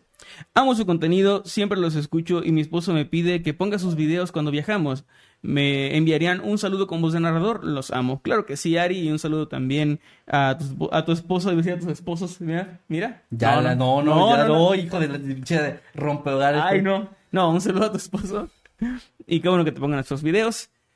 Hola, ¿qué tal? Buenos días, tardes o noches. Los saluda su amigo Nightcrawler. Y su amigo Masketman. Y este es un saludo muy especial para Ari Tirado. Saludos, Ari. Y no, solo tienes un esposo. No le hagan Solo- caso a Manuel. Tampoco asumas las cosas, ¿eh? O sea, ¿Mm? tampoco andes asumiendo cosas. A lo mejor Solo lo tiene, un esposo, solo tiene un esposo. Es un país que no acepta la poligamia. Puede estar eh, en poligamia ilegal. ¿Y tú cómo sabes? No, porque ¿Quién es tú entonces para no sería su esposo, pendejo, porque no se puede. Pues, pues, el matrimonio es más que solo un papel, querido. No, eso es el patrimonio. Es, eso. Es- Literalmente es eso. Literalmente es eso. Bueno, un saludo a Isaac López también, que nos manda 25 pesitos. Dice, hola chicos, eh, le recomendé el podcast a mi novia. Que, ay, que bueno, ojalá que le haya gustado. Ojalá que le haya gustado, ojalá que le guste y perdón si Y gracias. yo por primera vez imagínate que, ah, pues son jocosos, de repente tienen chistes y yo voy a hablar del ferry de cebola. Perdón. Mira, para que te relajes después de un Para mal que, día. para que te relajes. después de un mal día. muy triste, te va a poner noctámbulos. No, Sí. no. Bueno, también saludos a Miriam eh, Garza, que nos mandó dos dólares. Muchas gracias, Miriam. Andas, andas muy triste y asustada porque vas a viajar en ferry la próxima semana. Mejor mira Noctámbulo. No, no, no. O sea, es como... O como cuando trajiste lo de los Andes, güey. Si había gente que dijo, no mames, Voy a viajar en Voy a avión. viajar mañana, Güey, cabrón. yo traje lo de los Andes y creo que iba a viajar en avión como en un mes o algo así. Ya tenía el boleto. güey. Bueno, perdón, saludos a Miriam Garza, gracias por el super chat, aunque no nos dejó ningún mensaje. Bueno, igual gracias, gracias, te mandamos un, Un saludote, Miriam. Un saludote, Miriam. También a Flor H. Nara dice, también quiero un saludo de narrador para que vea mi, sis- mi, mi sister. Claro que sí, Flor. Hola, ¿qué tal? Buenos días, tardes o noches. Los saludos, amigo Nightcrawler. Y su amigo Masketman, Y este es un saludo súper especial para Flor H. Nara. para que te vea tu sister. Para que, Saluditos. que, que se carcoma ja, de ja, envidia. ja, y tú, tú, tú lo tienes. Yo soy fan de Rata toda la noche. Ajá. Ah, bueno, pero... Sí, ¿Esos quiénes son? No, No, no, nadie. Va a decir Flor. No, no. no, no, no, no, no, no, otra flor, es otra flor. Bueno, No, te, voy a- te voy a enseñar que qué pendejo se ve. Míralo con su playera de pendeja. bueno, Dantibus, gracias por el superchat de 25 pesitos. Gracias. Y nos añade, me puse saco en el tema, perdón, de nuevo, lo siento. Eh, Dantibus también nos dice, ¿por qué ya no salgo en los agradecimientos? Eh, es culpa de Jimmy. Arroben a Jimmy, por favor. Jimmy es el que se encarga de la edición de los videos, así que si no apareces ahí es porque Jimmy no tiene su lista actualizada probablemente. O a lo mejor dijiste algo malo de Jimmy. Y Jimmy, Y no te Noctámbulos, Y Jimmy dijo, ah, sí, pues te vas a sacar de la lista. Entonces, o te redimes con Jimmy si hiciste algo malo contra Jimmy, o simplemente va ahí a- arroba Little Jimmy YT en Twitter. Ahí para deja de hablar de God of War, güey. Pon una pinche lista bien de los miembros, sí, díganle. También Dantibus Pero no nos digan dice- que dije yo. También Dantibus nos hace una pregunta interesante para la que no tengo una respuesta clara. Dice, ¿podría comprar tres libros para que los regalen ustedes? Lo que pasa ahí es que nosotros no estamos enviando los libros como Sí, tal. es que no los tenemos aquí. Ajá. Es- aparte, todavía está en preventas. No sé si ya en el tema de la venta. Es que lo que podrías. Bueno, a ver. Lo que podríamos hacer en un caso así, ahorita, creo, es. Si alguien quiere comprar libros para regalar a otras personas, lo que podríamos hacer es hacer primero una especie de sorteo o algo así, tomar la dirección de esas tres personas y que Ujú. tú hagas la compra con la dirección de esas personas. Es la única forma que se me ocurre, que no es tan sencilla. Está medio pero complicado. Es que es la única forma, porque de ahí en fuera no hay otra. O sea, Sí, es que eh, los libros se elaboran en la Ciudad de México con una... ¿Cómo se llama esto? Eh, Este. Se me fue el nombre. A mí también se me fue, gracias. Bueno, una imprenta, ¿no? Es una imprenta. Una imprenta, gracias. Que, es par- que está en conjunto trabajando con la editorial y ellos hacen los envíos y toda la logística. Nosotros realmente no nos encargamos de eso. Por eso es un poco complicado. Pero no estaría mal. Igual nos podemos esperar a, la a que esté la venta. la venta que ya esté como disponible. a Igual le podemos preguntar a la editorial. eh, La verdad, los chicos de la editorial nos han ayudado mucho en este tipo de dudas que ustedes tienen. Sí. Les podemos preguntar, a lo mejor ahorita terminando el podcast, le mandamos un mensajito de que, oye, mira, nos, no- alguien nos preguntó esto. Se podría, a lo mejor no ahorita, pero se podrá en algún momento, o ver cómo se puede manejar con ellos, ¿no? Hay que ver. Gracias, antiguos. ah, es cierto. Bueno, perdón, es que mi mi hijo le acaba de mandar un superchat, pero no me lo quiero brincar. Sí. Ahorita llegamos a ese. Sí, sigamos, sigamos. Shanat Camarillo, muchas gracias que ya es miembro, habitante GOT, por 24 meses, o sea, dos años. Está muy cabrón, muchas gracias, Shanat. Dice, chicos, 24 meses, súper feliz. Eh, por el señor Nightcrawler y, Ma y Masketman, los TQM viejos sabrosos, saludan a mi preci- a, a Ma preciosa, perdón, para no Perder para no perder la, la bonita costumbre. Discúlpenme. Sí, no te preocupes. Este, y claro que sí, un saludote para Rocío Camarillo de parte de Shanat, que siempre están mandando saludos, está bien bonito. Es bien bonito. Las saludos a las dos, las queremos mucho. Y que estén muy bien las dos. Y gracias por el tiempo que has estado acá como miembro del canal, Shonat. Se agradece, se aprecia un chingo, tú sabes que sí.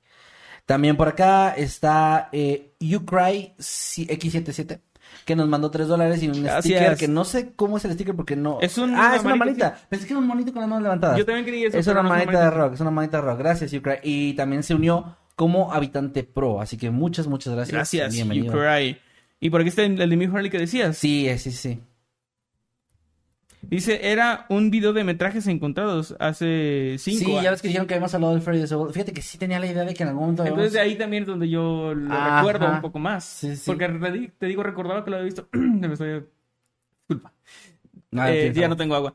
Que lo había visto o recordaba detalles eh, como muy superficiales y supongo que era por eso. También un- una disculpa, pero tenemos un montón de videos y es un poco complicado de repente Sí, ya de recordar 1500 todos. videos ya no te acuerdas de todos los detalles. Pero gracias, gracias por, por, por hacernos recordar. Esto ayuda un, un montón. Gracias. Ya llegamos al final. Me- creo que nos tardamos un chingo con los superchats. Creo que podemos Ahora dejar sí. los tweets para ahorita cerrando, ¿no? Al final. sí, para que ya veas con tema, porque llevamos ya una hora con ocho. Sí. Y solo vamos en el primer tema. Y se me pasó bastante rápido tu tema. No, a ¿eh? mí, a, mí, a mí también se me pasó rápido, pero digo para... El tema bueno. tampoco es así tan, tan denso. O sea, realmente siempre, ah, siempre nos pasa que uno trae un tema más denso y otro un poco más ligero. Casi siempre. Afortunadamente fue el caso porque también nos llegó a ocurrir que los dos trajimos cosas medio turbias y pesadas.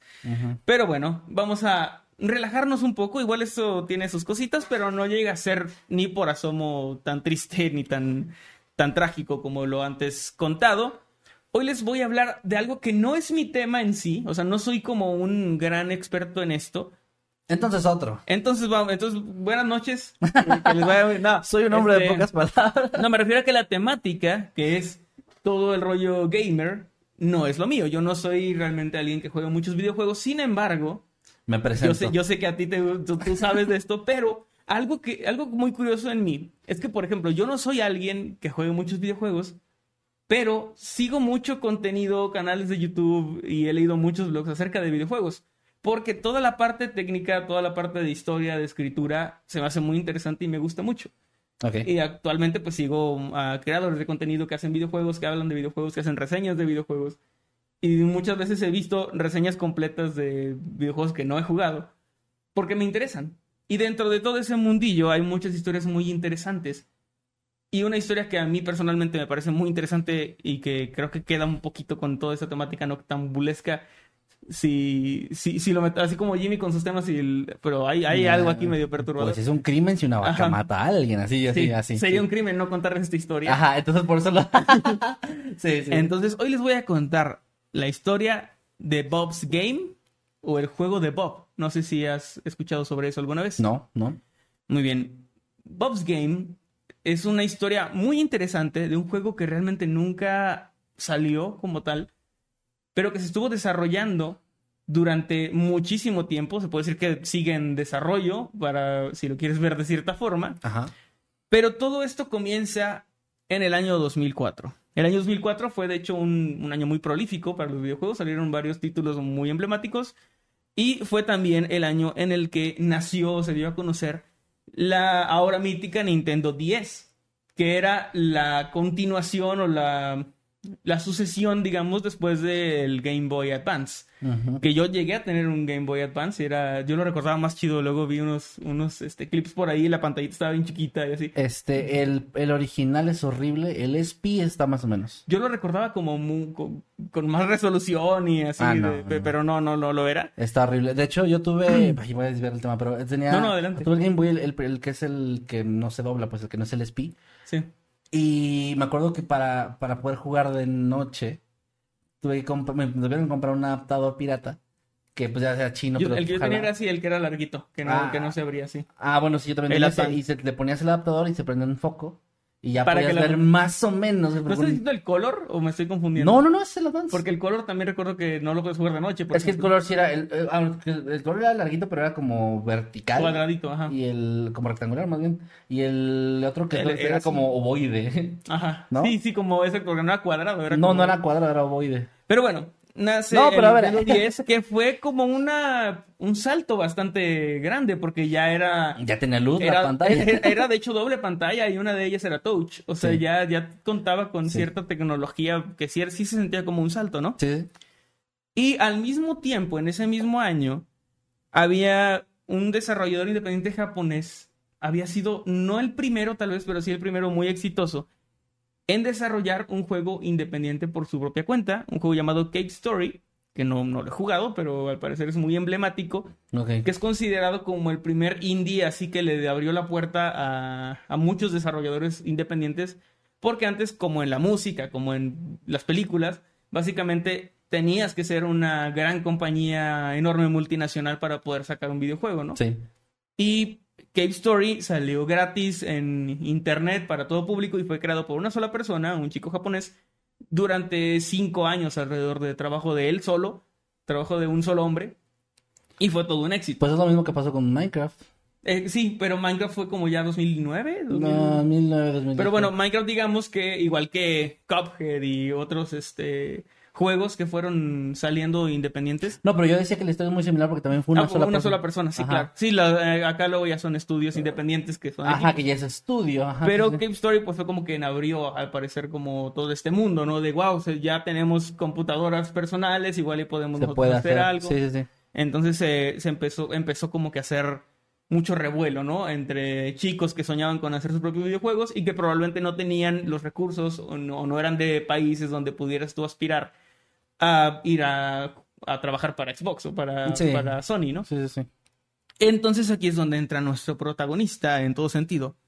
Un chico llamado Robert Peloni, un chico estadounidense, quien cuando pasa todo esto, siendo el fan de Cave Story, viendo todo el revuelo que había, y viendo que Nintendo había sacado la 10, que para él ya no era lo mismo de, de antes. O sea, él estaba con este pensamiento en 2004 de, no, Nintendo ya está en decadencia porque ya perdió su esencia de lo que era bueno. O sea, ya no es Tres años les doy.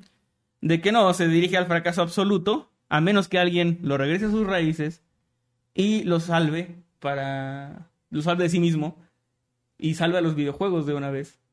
Y ese voy a ser yo. Esa es una gran historia de origen de un villano. Sí. Y ese voy a ser yo, pensaba Robert. Porque Robert quería, o su sueño en ese momento, era hacer un videojuego. Pero no cualquier videojuego. Él quería hacer el mejor videojuego de la historia. Hmm. Muchos han tenido ese sueño, no, no es un mal sueño, pero Es un sueño mal enfocado. Exactamente, es un sueño mal enfocado, porque su idea no es quiero contar esta historia o quiero hacer esto. No sé de qué va a ser mi juego, pero va a ser el mejor. Y va a ser por, con los elementos que para él eran lo mejor que se podía hacer.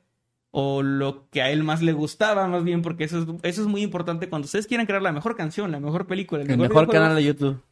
Tomen en cuenta que será lo mejor para ti por tus gustos, pero va a haber una persona que va a odiarlo completamente, no porque sea malo, sino porque probablemente va a ser todo lo contrario a, lo que, a esa persona le gusta. Claro. ¿Por qué? Porque si yo diseño la playera perfecta y es de color verde, la va a odiar alguien que odie el verde. Y con cualquier color que yo utilice, ¿no?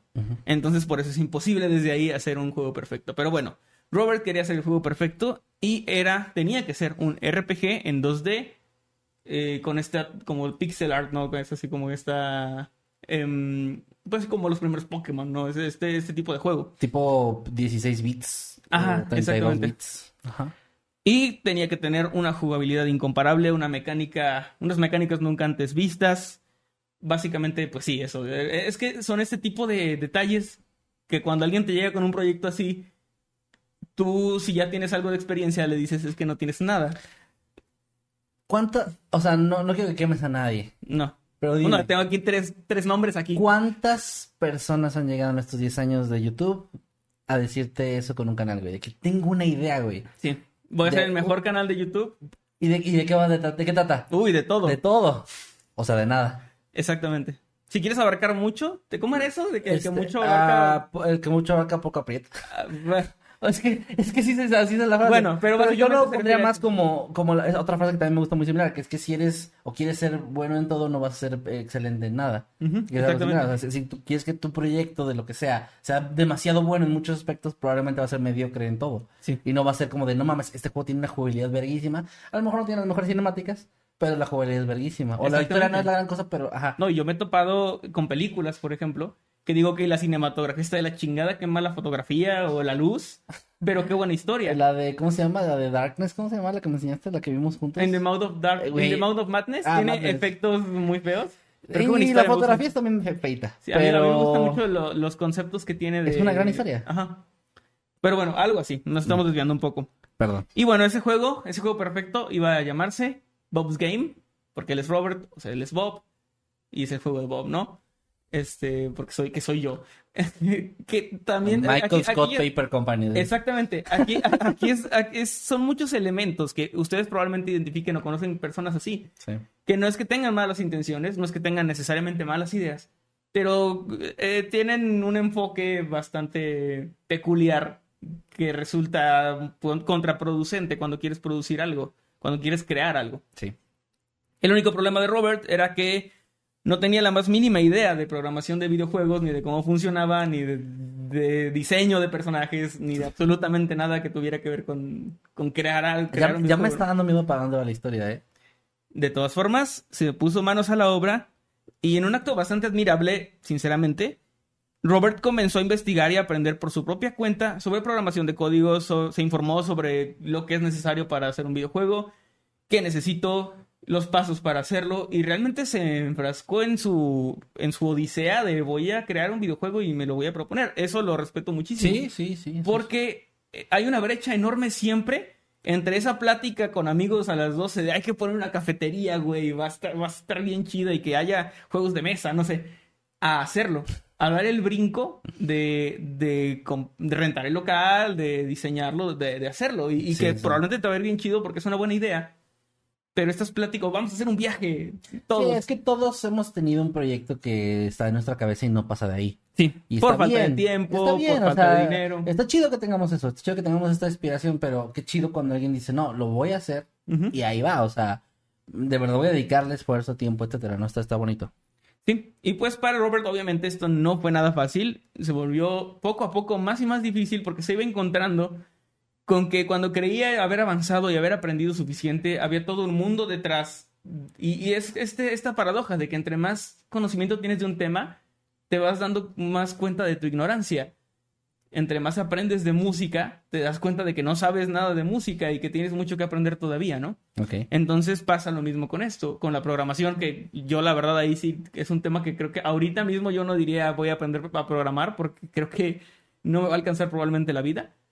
Pero, pero bueno, él se lo propuso, pero todo se volvió mucho más difícil porque Robert no quería, estaba reacio a obtener ayuda de nadie, porque no quería compartir los créditos de su obra maestra con ninguna persona. Por lo que él quería encargarse de todos los aspectos, desde diseño de personajes, programación, hasta la misma música del videojuego, siendo que no era tampoco músico ni tenía idea de música, lo que lo iba a hacer tener que aprender también Sí, no, ya, a ya, hacer ya, otras cosas es que- demasiado. que, ya es demasiado que también aprendan a aprendan esto está lleno de lecciones Sí. aprendan a delegar las cosas que Sí. no que los que no son expertos aprendan a hacerlo porque Aunque luego te- sí porque luego te vas en una te vas en una espiral donde no yo soy yo soy no quiero ser grosero bueno yo soy aquí este el jefe y voy el soy el mejor y voy a Soy el más perrón aquí. soy el más perrón aquí y voy a aventarme todo, o sea, absolutamente todo. Sí, no y cuando puede. quieras iniciar un negocio tampoco lo hagas de que no, yo voy a hacer solo todo, a menos que sea un negocio que sí sea sostenible, pero es un poco complicado. Robert trabajó durante años en su proyecto y realmente nunca perdió su tenacidad o, esas ganas de seguir adelante.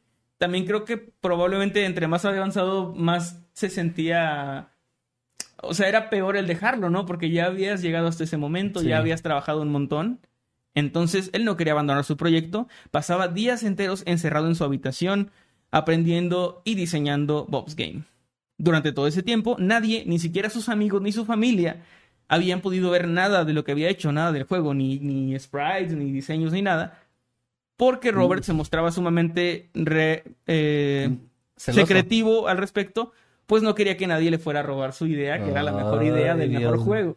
Que todos Ey, conocemos a alguien así. Sí, sí conocí a alguien así, sí conocí a alguien de no, no. De que no esto te puedo contar, estoy haciendo algo bien cabrón, pero no te voy a contar porque capaz si me lo No, robas. fíjate, a mí lo que me tocó fue, sí te cuento, y yo le dije, oye, está bien, pero tú, es muy ambicioso lo que quieres hacer, no voy a decir detalles, es muy ambicioso lo que quieres hacer, que no está mal, pero ¿por qué no empiezas y haces un video de YouTube con esto que estás haciendo? Ajá. No, porque si lo subo a YouTube, me lo van a robar. Y fue donde dije, ya me perdiste. O sea, fue donde dije, ya, güey, es, es- es el pedo del ego demasiado grande. Porque también, a ver, o sea, eh, gente, chingo de lecciones el día de hoy. Que hagas algo que se convierta en una obra maestra, está muy cabrón, está muy chido, qué bueno, ojalá les pase a todos ustedes. Pero ustedes no pueden decir que es una obra maestra. O sea, De hecho, ustedes, tú no puedes decir, estoy haciendo mi, mi obra maestra, mi, mi magnum opus. No puedes hacer eso, güey. No puedes, no puedes tú autodenominar esta canción es lo mejor que. No. La gente y tiene quien que ha hecho obras maestras normalmente no sabía que estaba haciendo No, obras maestras. no. De repente sale al público tu película o tu canción o tu videojuego y resulta que es una obra maestra y la gente te dice, wow, te mamaste. Y- Pero tú dices, ah, pues qué chido. Sí. Pero no estabas pensando en hacer la mejor película Sí. ni en hacer Que ya sé que alguien va a decir, no, pero es que este. No sé, güey. Este. Scorsese, ¿no? es- no, iba a decir el, este señor, el que hizo 2001, ¿cómo se llama? El nombre. Ah, Kubrick. Kubrick. No, que Kubrick sí sabía que, pues, sí, Kubrick, pero Kubrick era una excepción. Y la excepción confirma la regla, así que sí, no, no, no hagan eso, no, no sean Kubrick de todas formas. Sí, Kubrick, sí, eh, eh, Kubrick era tener este ego, Pero, Pero poder, con un vergo de poder- talento. Es que poder, este, decir, sí, sí tengo este ego, pero mira cómo te lo compruebo, cara. Sí. Pero igual no está chido. no, no, no, ni no es común. Hay un Kubrick cada 100 años, Por eso dije, la excepción confirma la regla. Bueno, llegó a aprender eh, Bob o Robert bastantes cosas en, en todo ese tiempo, pero eventualmente se topó con un obstáculo que sería el más grande para poder realizar su sueño.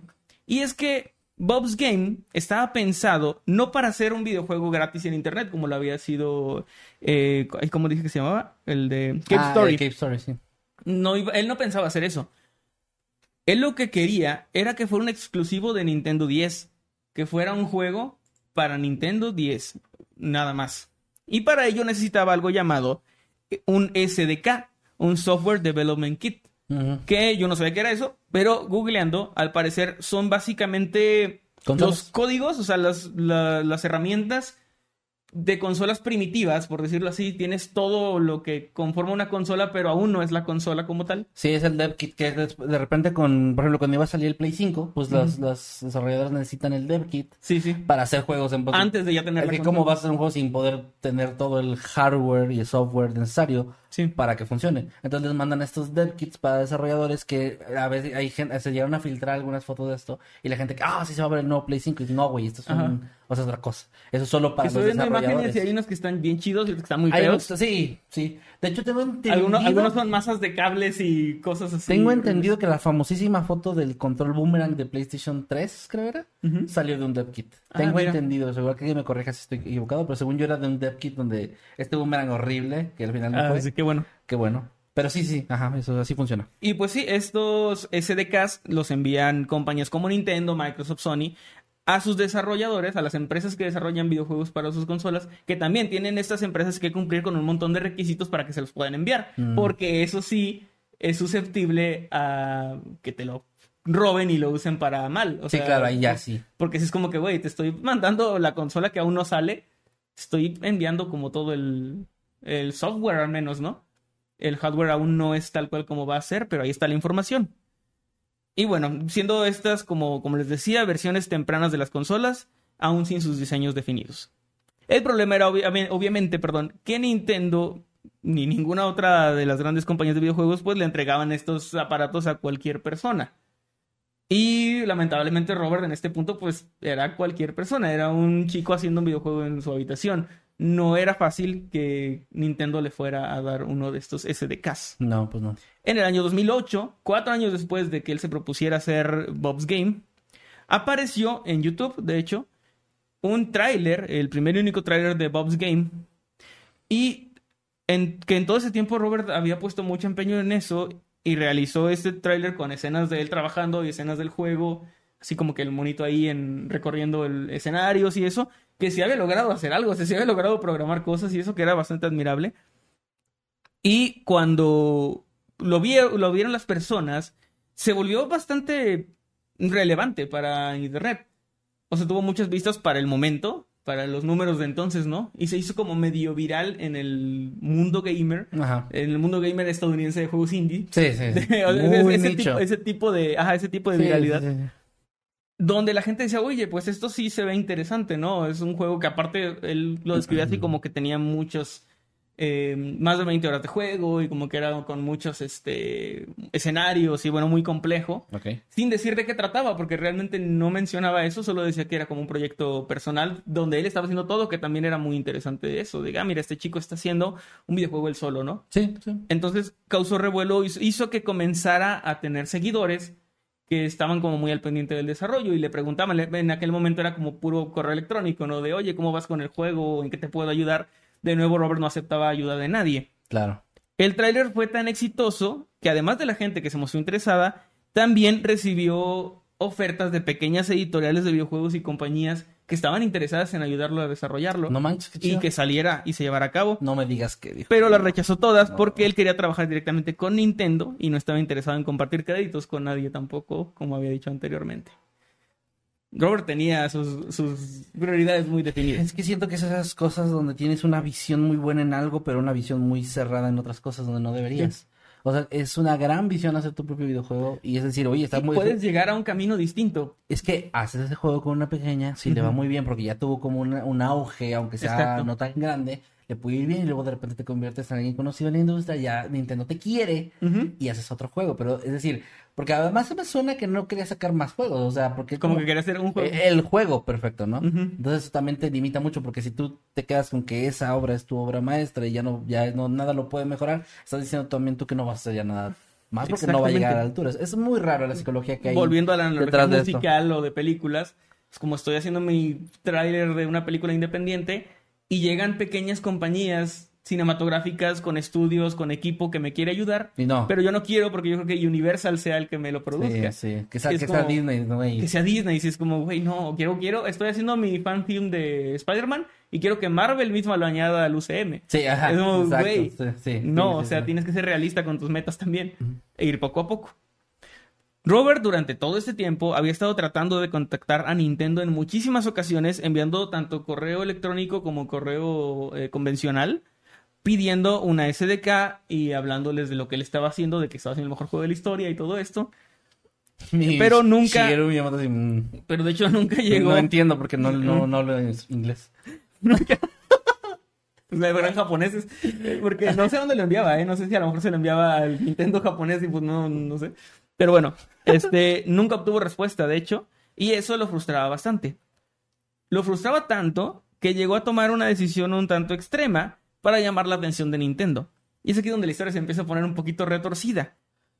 Porque, eh, para llamar la atención, como dije, lo que él pensó es que se iba a encerrar en su habitación durante 100 días transmitiendo en vivo 24 horas, mostrándose a sí mismo trabajando en el juego hasta que Nintendo, Ah. eh, o sea, que se hiciera viral y Nintendo lo volteara a ver y le diera lo que necesitaba. Básicamente quería llamar la atención de esa forma, como Ok. una especie de semi huelga, pero de trabajo, de voy a estar encerrado aquí, solamente descansando para dormir un poco y no sé si salir a comer por un rato o, o traer comida.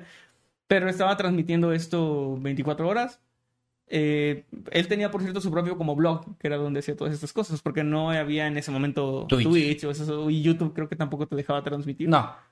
Entonces él tenía como su, su blog, ¿no? De repente hacía entradas también, como ya tenía un pequeño séquito de seguidores, también se ponía a escribir entradas, de repente insultando a Nintendo, de repente diciendo, ya vamos bien, ahí andamos este, tratando de conseguir la SDK. Y luego, hijos de puta, ¿por qué no me contestan? O sea, como que con una dualidad así medio extraña. De estoy empeñado en trabajar contigo, pero te estoy insultando en mis redes sociales porque no quieres trabajar conmigo. Lo que te aleja cada vez más de mí, probablemente, ¿no? Pero eso Pero no, no, lo me doy cuenta porque estoy pendejo. Ajá. Y bueno, cuando decidió hacer esto, se, se volvió todavía un poco más viral, digamos, es que viral como dijimos de nicho, ¿no? Pero ya había personas como muy interesadas en esto, intrigadas por su personalidad también y viéndolo trabajar, que sí, o sea, sí se aventaba jornadas de horas y horas en la computadora y ahí hay videos, si lo, si lo quieren ver, como de timelapse de él trabajando y así, que sí estaba como muy, muy, muy comprometido, ¿no? si bien esto llamó la atención del público y de la prensa, incluso que había de repente entradas en, en blogs de videojuegos y eso de este chico está haciendo esto, ¿no? Nintendo seguía sin darle una respuesta, por lo que pasó de, de ser una protesta pacífica a directamente amenazar a la compañía y a sus directivos, diciendo que si no le respondían sus correos iba a cometer una gran venganza. Lo que ya es casi como que prometer atentados. O sea, nunca decía qué, pero sonaba como que iba a ser algo ilegal, ¿no? Así en, stream con un muñeco de Mario con un cuchillo. Ajá. Hasta que Nintendo. Miren lo que le voy a hacer. Mira lo que voy a hacer. Es, es- tu Y, Miyamoto, no. Miyamoto, no, ese, ese es pirata y igual no entiendo porque no hablo inglés. Digo sin entender lo que está haciendo este idiota. Eh, llegó, de hecho, a- o, en su blog y así, a menospreciar a creadores como Miyamoto, diciendo que le tenían envidia. De hecho, él pensaba que Miyamoto mismo, Ah, mira, no estaba tan alejado de mi pendejada. Miyamoto mismo le tenía envidia y quería sabotear su juego para que nunca saliera, porque pues era mejor de lo que él podía crear, ¿no? Entonces, Claro. y lo, lo única- lo único que Miyamoto sabía, si es que supiera, era que este güey decía que estaba haciendo un juego bien verga, pero realmente no había visto, no había dado indicios de eso. Pero bueno, él pensaba eso y también llegó a compararse con él y con el mismo Hideo Kojima. No, hijo de su puta diciendo- madre, eso es personal, lo voy a matar, ¿dónde está? Diciendo, y de otros desarrolladores, no solo Ah. ellos, pero ellos son como los nombres más fuertes. Pero que le dijo a mi que a mi Que él era mejor que Kojima, Miyamoto y todos esos güeyes juntos, básicamente. Voy a cometer un crimen de odio. Permiso. Permiso. No, un el, el pasamontañas. Este, bueno, dijo que él era mejor que ellos, básicamente. Que ahí ya estamos hablando de un ego más allá de las nubes, ¿no? Sí, no, ya. Para este punto, Robert había pasado de ser un entusiasta de los videojuegos dispuesto a trabajar para desarrollar el suyo propio a una persona con claros desórdenes mentales que ya estaba rebasando el límite, ¿no? Después de tan solo 30 días de encierro, digo tan solo porque le prometió 100, Mm. en, en su protesta, la policía irrumpió en su habitación, no por las amenazas que hizo para Nintendo ni nada de eso, Porque el olor a culo Sí, ya era. no, sí, porque ya, ya los, los vecinos se quejaron de que, güey, huele a Monster y culo. Tenemos que arrestarlo. No, no, no, no fue por eso. Güey, qué, Ya, perdón, qué fea combinación, güey. Sí, ¿verdad? Sí. Sí, no, ay, qué asco. Eh, ¿Cómo se llama? Toallitas húmedas. Bueno. Huele, a cum, a monster Y a a, cool. sí. y a plástico. No por las amenazas que había hecho a Nintendo, ni nada de eso, sino porque en esa mañana, en su transmisión, se podía ver a la habitación de Robert completamente destrozada, o sea, así como que los muebles volteados, todo así, y él no estaba por ningún lado. La gente que había visto durante la noche, que no era tanta, eran pocos espectadores que habían visto la transmisión madrugada noche, lo habían visto a él destrozando su habitación y luego había desaparecido y no sabían dónde estaba. Y los mismos espectadores estaban temerosos de que pudiera hacerse daño o hacerle daño a alguien. Así que llamaron a la policía, contactaron, uno de ellos contactó a la hermana de Robert mm, para que ella supiera, estuviera enterada y luego creo que ella se comunicó con la policía. Y cuando llegaron a la, a la casa y a la habitación de Robert, lo encontraron ahí y estaba medio escondido porque lo que quería era llamar la atención para que Nintendo le hiciera caso, así que por eso destruyó la habitación e hizo que se preocuparan la gente que lo veía. Hijo de la chingada. O sea, era como, de nuevo, una estrategia, digamos, de... Podría decirse de marketing para que Nintendo lo volteara a ver. wow. Era como un simp de Nintendo. Pues raro, ¿no? Pero muy raro. sí, no, de hecho un simp es una gran definición. Porque Sí. se enoja y todo. Sí, porque es como esos de... Hola, estás hermosa, hola. Ajá. Y luego, Y luego, y luego, Ese tipo de... y luego Nintendo sube foto con mi amor. No, y No. deja de seguir a Nintendo. Sí, No, ya perdiste mi follow. sí. Sí, sí, sí, es un simp. Pues bueno, eh, también algo que había preocupado a la gente es que en esa misma noche, antes de todo, de que llegara la policía, en la entrada de su blog había hecho como una especie de manifiesto, así de un texto, mucho texto, donde resaltaban frases como estar de Nintendo o soy un genio y mi trabajo ha humillado a su equipo. Es una pena Nintendo, soy real y estoy aquí. Cosas así. Básicamente muy, muy edgy. Por favor, la historia. No, eh, no sé cómo termina esa historia, pero por favor. Que no le den la que- no, güey. no, que Nintendo ni lo tope. Así de. Pues pinche loquito del centro, güey. No, Esto hizo que sus espectadores. eh, Ah, no, perdón, eso ya se los dije, que se preocuparon por él. Es que se los conté como fuera del Ay, guion. sí, sí, sí, se los sí, conté como sí. fuera del guion, Sí, pero bueno. Está bien. Eh, aún así, Nintendo siguió sin hacerle caso y no respondieron nada ni, ni se pronunciaron al respecto. Eh, después de esto, Robert, de hecho, comenzó a perder bastante credibilidad, la credibilidad que había ganado de buena manera, porque pues había gente interesada realmente en su proyecto, pero a este punto ya lo empezaban a ver eh, menos como un creador independiente y más como una especie de lolco o pues esta gente que es como la burla, ¿no? De, de muchos en internet. Eh, si no saben qué es LOLCO, busquen ahí, googlen LOLCO como LOL vaca. Este. Yoshimitsu tiene un gran video sobre el tema. ¿Ah, sí? Bueno, Sí. se van a encontrar. Es todo un mundo muy interesante. Sí, es muy interesante. Especialmente cuando se supo que él había empezado a trabajar, o sea, había cambiado cosas en la trama de Bob's Game para que ahora se tratara de. Bombardear Nintendo. Para que ahora girara en torno no, no a Robert, o sea, él No mismo, es cierto. Tratando de lanzar Bob's Game, un videojuego que estaba desarrollando, y enfrentándose a la malvada empresa de videojuegos Gantendo, que lo estaba saboteando por miedo. De eso se trataba Bob's Game. Su Bob's Game se Súper interesante, ¿no? Se convirtió en un fanfic. auto- Muy raro. Por cierto, Un, se llamaba... un self-insert muy feo.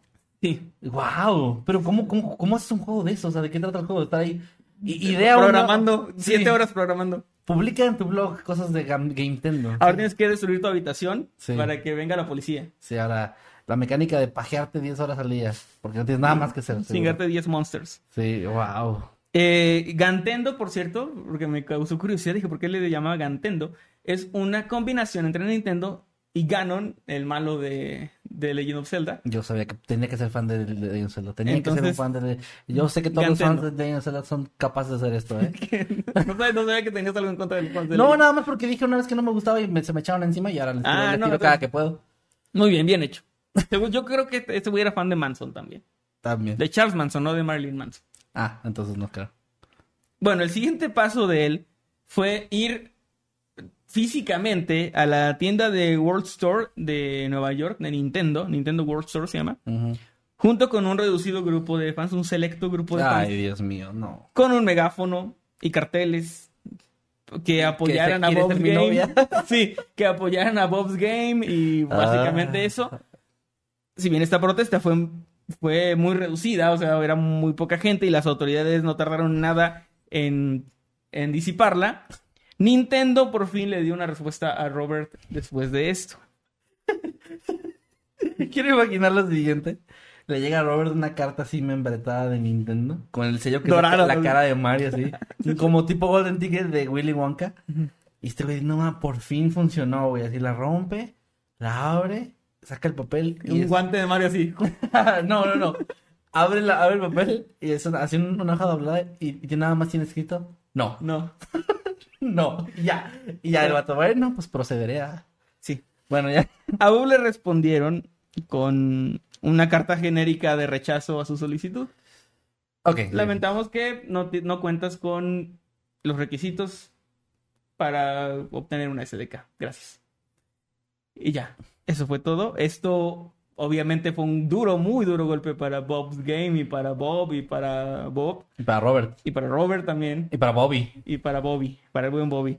Y todo el equipo que, que estaba trabajando en Bob's Game. Este correo genérico de rechazo significó pues algo bastante feo, bastante fuerte para Sí, él. sí, sí. Y ante esta negativa de Nintendo, Robert hizo lo que cualquier creador de contenido de la época que se respete haría en una situación así. Dijo que era bait, que todo era un experimento social y solo quería demostrar lo difícil que era para los pobres desarrolladores independientes que las grandes multinacionales malvadas les prestaran atención a sus proyectos. Porque los juegos indie necesitan que los apoyen las empresas multinacionales, no es como que sean independientes y por eso son juegos indie. Pero bueno, este dijo eso de que no, este no, no es que esté yo tan loco. De O sea- hecho, también llegó a decir, después de que publicó todo eso de que era mejor que Miyamoto y no sé qué, No. que no. tenía un dolor de cabeza y que no recordaba haber dicho esas cosas, que se sentía mal y, y que él no lo había dicho, básicamente. Dijo de estoy embarazado. Sí, aplicó eso. Mm, Y bueno, nos acercamos al final de esta historia. Es un final medio anticlimático porque realmente no pasa mucho más. Finalmente Robert decidió lanzar tiempo después, de manera gratuita en internet, una demo de Bob's Game con el objetivo de obtener apoyo para seguir adelante con el juego. Mucho de lo que había causado interés en la gente de este juego era que no sabían mucho de él y era como este misterio de qué será, qué estará haciendo, ¿no? Cuando se reveló el trama se fue, se abandonaron el barco varias personas, pero muchos se quedaron. Bueno, la trama, la trama nueva, ¿no? La trama nueva, sí. Porque antes de eso era un juego como de puzzles, o sea, de- era un RPG donde también había juegos, minijuegos, que algunos eran, por ejemplo, un Tetris o ese tipo de minijuegos. Pero bueno, no, no se ve mucho más. Pero cuando los usuarios lograron jugarlo, se dieron cuenta de que era un muy mal juego, aburrido, bastante mediocre, mal diseñado y, y que no cumplía para nada con las expectativas de- del mejor entonces juego de la Bob historia. sacó un, un comunicado y dijo, ¿era bait? No, ese no era el juego, ¿eh? ¿Era bait? Es lo que Ah, yo quería que ustedes Se creyeran. la creyeron. ¿Creyeron que ese era el juego? No. Este era un experimento, o sea, para que vean cómo un loco. Desarrolla un juego y lo finge que está loco y luego le saca una demo que también es bait. Sí. Bueno, procederé a desaparecer. Permiso. Permiso. Después de esto, Robert continuó activo por años tratando de sacar Bob's Game. No mames. Hizo una campaña de Kickstarter que llegó a la meta y luego devolvió todo el dinero. Porque. Porque pues, no hizo nada. eh, es que creo yo que puso, no sé qué, qué, qué meta puso, pero probablemente no le alcanzaba para lo que estaba planeando. A lo mejor pensó que era más barato hacer un juego de lo que era, no sé. Ok. Este, estuvo después dando algunas entrevistas en podcast y eso, pero poco a poco fue desapareciendo del ojo público y a la fecha no se sabe nada o muy poco de él. Y muchos siguen esperando que algún día sí saque el juego porque en teoría no se canceló, nunca se dio un anuncio de que ya no se va a que ya no va a salir, pero lo más probable es que nunca salga. Entró al infierno de desarrollo. De hecho, por un tiempo hubo una versión como también beta, pero creo que solo de los minijuegos en Steam ¿No? pero también lo, lo quitó después, o sea, es como todo muy errático. De ahí se empieza a perder la pista porque se disipa en diferentes cosas y así. Pero pues ese fue el, la travesía de Bob's Game, un juego que nadie pidió y que luego nadie jugó o disfrutó más bien. Este, y Nintendo no hizo nada más que solamente eh, al final decirle no, como decías. Y dentro de todo quisiera destacar algunas buenas cosas o buenas ideas que tenía el juego. Que por ejemplo ahora sí era muy grande, sí tenía como muchos escenarios. sí podía abarcar, o sea, sí se aventó como un trabajo grande en cuanto a diseño y eso. Ok. Que no estaba tan chido, pero pues sí era muy grande. Cada NPC tenía su propia historia y ficha de personaje, lo que también era como una, una cosa bastante admirable cuando haces algo así. Cada, cada NPC tenía su historia y estaban. Tenía, había es- imágenes de eso, de sus, sus fichas. Y eran muchos NPCs, eran demasiados personajes. Entonces también ahí se.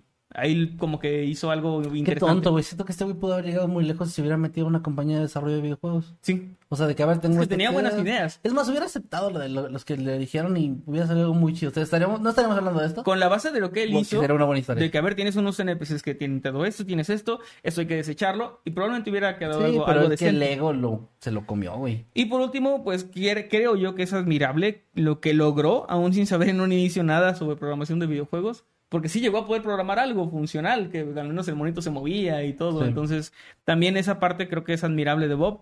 Pero yo creo que tenía esa maldición que tiene mucha gente que sí tiene creatividad y que sí tiene potencial, Estar pendejo. que es estar pendejo y dejarse llevar por su propio ego. De, e- es que cuando llega alguien, como decíamos al principio, con esto de yo voy a crear el mejor canal, la mejor canción, la mejor película, ya desde ahí tu enfoque está errado. Porque no se trata de crear lo mejor, sino de decir, tengo una idea de una historia que, va que- de esto Ajá. y que puede ser interesante, ¿no? O tengo una idea de un videojuego que trate de esto. Pero de eso a llevarlo a cabo y a que salga bien, hay mucho, mucho camino que recorrer, mucho trabajo que hacer. Y pues ojalá que les haya gustado la historia de Bob's Game y que se lleven al menos una pequeña lección para cuando quieran hacer ustedes sus propias creaciones. Gran historia, o sea, es una gran, gran historia que, que a ver, me... Sí llegué a pensar que iba a terminar acá en... Se aventó un Kurt Cobain o algo Yo así. creí, que bueno que no. De hecho, cuando estaba o que iba a armando el hacerle guión- daño a alguien. cuando estaba armando el guion, por eso lo quise traer para Noctámbulos, porque yo estaba como que esto va para que el tipo cometa un atentado o haga algo en contra de sí mismo.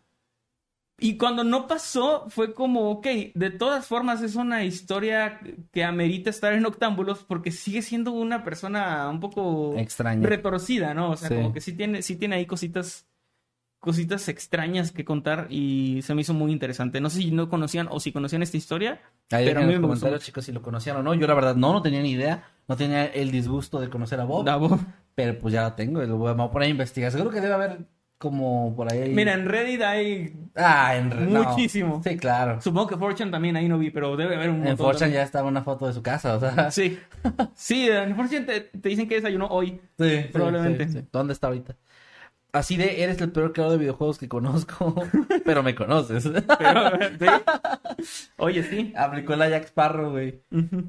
Y este, este, recordaron este día como el día que casi contratan a Bob. En Nintendo, sí, güey. El día que rechazaron a, a Bob. Ay, Dios mío. Bueno, eh, vamos a empezar con los superchats, ¿te parece? Así es, muchas gracias Dantibus que nos manda 25 pesitos. Dice, ¿y ustedes podrían regalarme un saludo en señas? Yo no sé hablar en señas. A ver, ¿cómo tampoco que? sé hablar en señas. Este... Es muy ofensivo lo que está haciendo Manuel. Extremadamente ofensivo. ¿Por qué ofensivo? Porque está, el lenguaje de señas no, no es así. No es el lenguaje de señas, estoy haciendo señas. Ah, Es dije, diferente. Ahí se saluda en señas. Pero no dicen lenguaje de señas. Hijo de la... Es como dice... Háblame Yo en creo que es lengua de señas. háblame Está en- haciendo en- ofensivo decir en- lenguaje. En español. Es ofensivo que No, diga lenguaje porque es lengua no de señas. dijiste ni idioma español, no seas estúpido. A, a ver, Es diferente hacer señas que ser lengua de señas. ¿quieres una seña? No. Bueno. Bueno, está bien.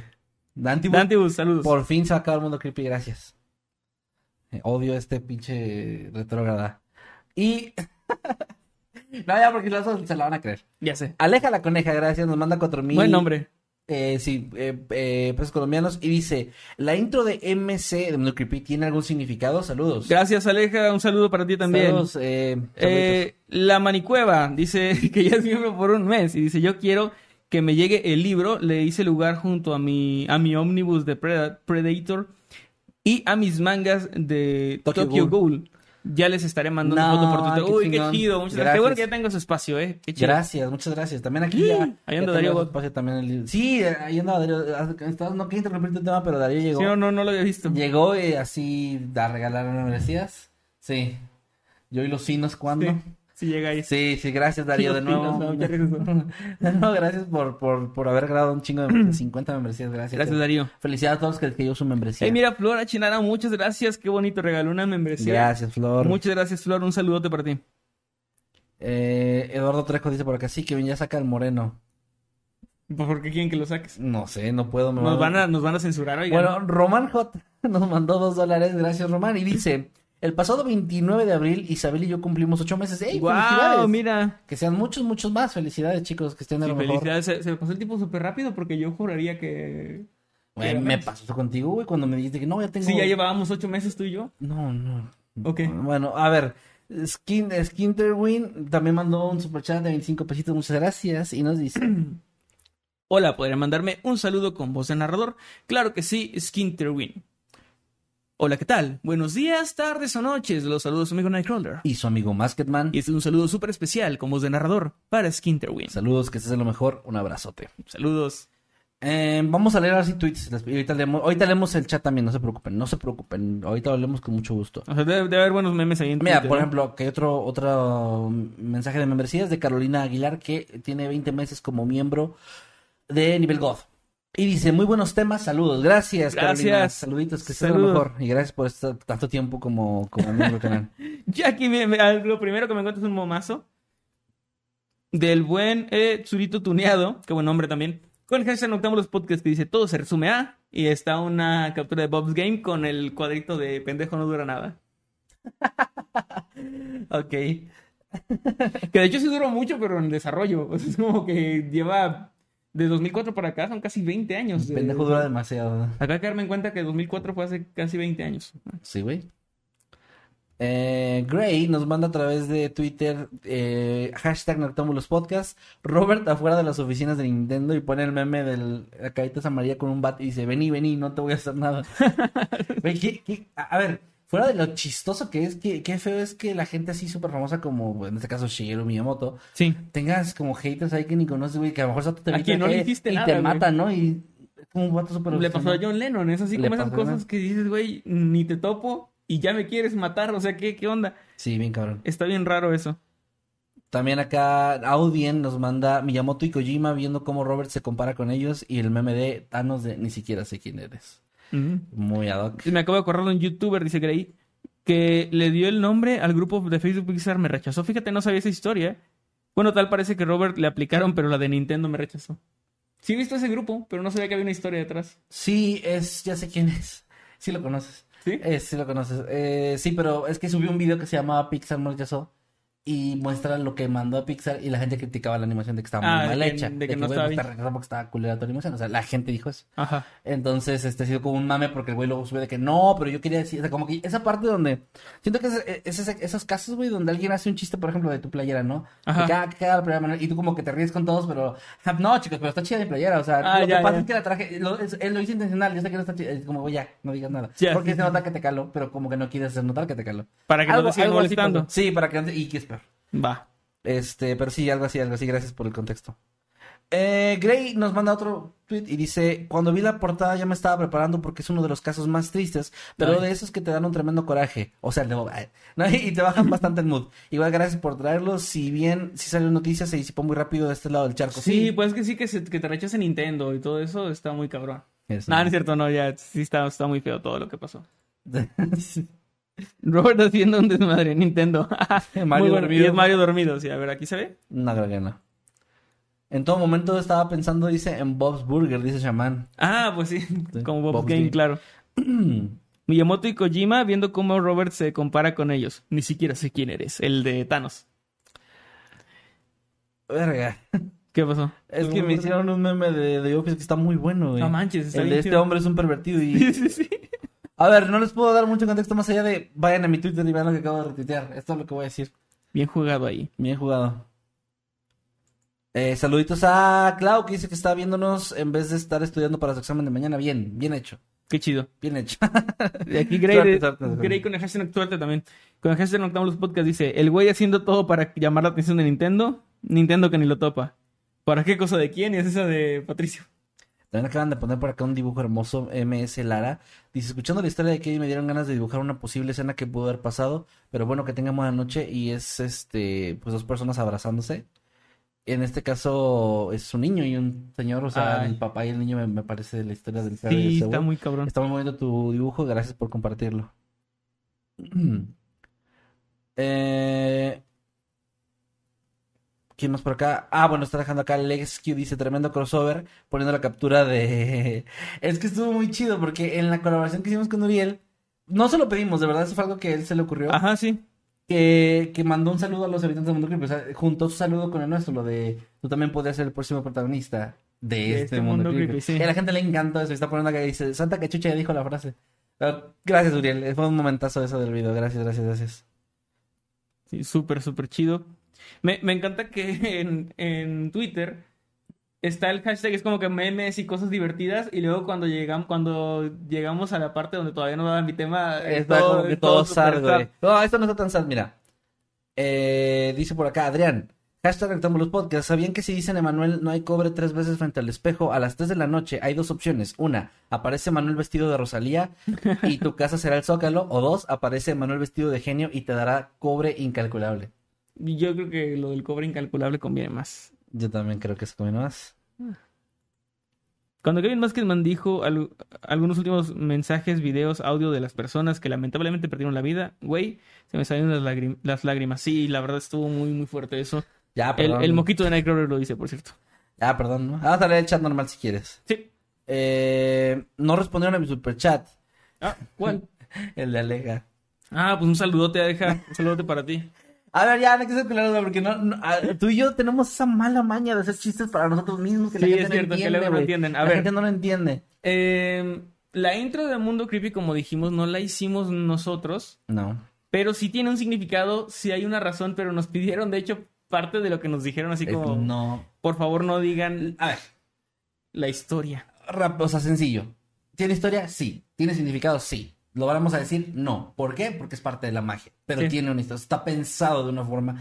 No son imágenes al azar y de hecho no son imágenes de internet. De hecho, si les ponen atención, hay, hay algo ahí, o sea, es como sí, que tiene, así tiene en cosas. punto 25. con- hay detalles muy hermosos que me encantó. Gracias me encanta a que- Tobogán por haber, haber hecho eso. Saludos a Mario. Mario, eh, que se rifó bien cabrón. Pero sí, sí, sí, tiene una historia, pues. Sí, no, y está muy, muy chido que estrenamos ese intro a principios de año. Y como que hasta ahorita he visto, porque justo la semana pasada también en Instagram alguien me preguntó, como que siento que hasta ahorita fue como que, un momento, este, este intro tiene algo y está bien chido eso. O sea, me gusta mucho. Sí, está chido, está chido. porque está- es como, está- está- es el agradece. momento que esperábamos de, hmm, así con nuestros lentes. Sí, sí, mm, Este, bueno, pero sí, notar. sí hay una historia, sí hay una razón. Sí, sí, sí. Ese niño tiene nombre y apellido y bueno. Bueno, nada, ya no digas más, pero ajá. Dice por acá Shadow Scale, Kevin nos puso sad, Manuel nos mató con tanta comedia perfectamente equilibrado. Bien, bien, Shadow, gracias. ¿De qué hablan, chavales? De superchats y despidiéndonos porque ya nos acaba el programa. Ya, ¿Cuánto porque dura? ya nos alargamos un ¿Cuánto montón. duré? ¿eh? A ver, ¿cuánto duramos, güey? Una 57, mira, vamos a alcanzar la marca. de Pendejos duran mucho. Pendejos, du- du- pendejos duran demasiado. Eh, me regala un saludo con voz de narrador, Tania. Perdón. Que te rechace Warner, dice Román J, no voy a decir nada más. Eh, saludos a quien pidió por un saludo. Tania Love, gracias. Tania Love, saludito. Eh, nuevo video analizando la intro del mundo creepy. Eh, se podría, se podría. Hagamos teorías, va- vayan. ¿Eh? Ah, ok. Técnicamente es verdad, pero tenés que buscar. Ah, que no, no estoy entendiendo el chat. El, el chat No sé, está- están platicando entre ellos Está, ya. está- ¿no? está tan aburrido. ¿Sabes qué es lo bueno de ahí? Camarones, al mojo de ajo, dicen por aquí. No hablamos, bueno. Son, son de lo mejor. dice. Eh, dice Mirka, hola, ¿cómo están? Son los mejores, me encanta su contenido, sigan así, nunca cambien. Gracias, Mirka, saluditos.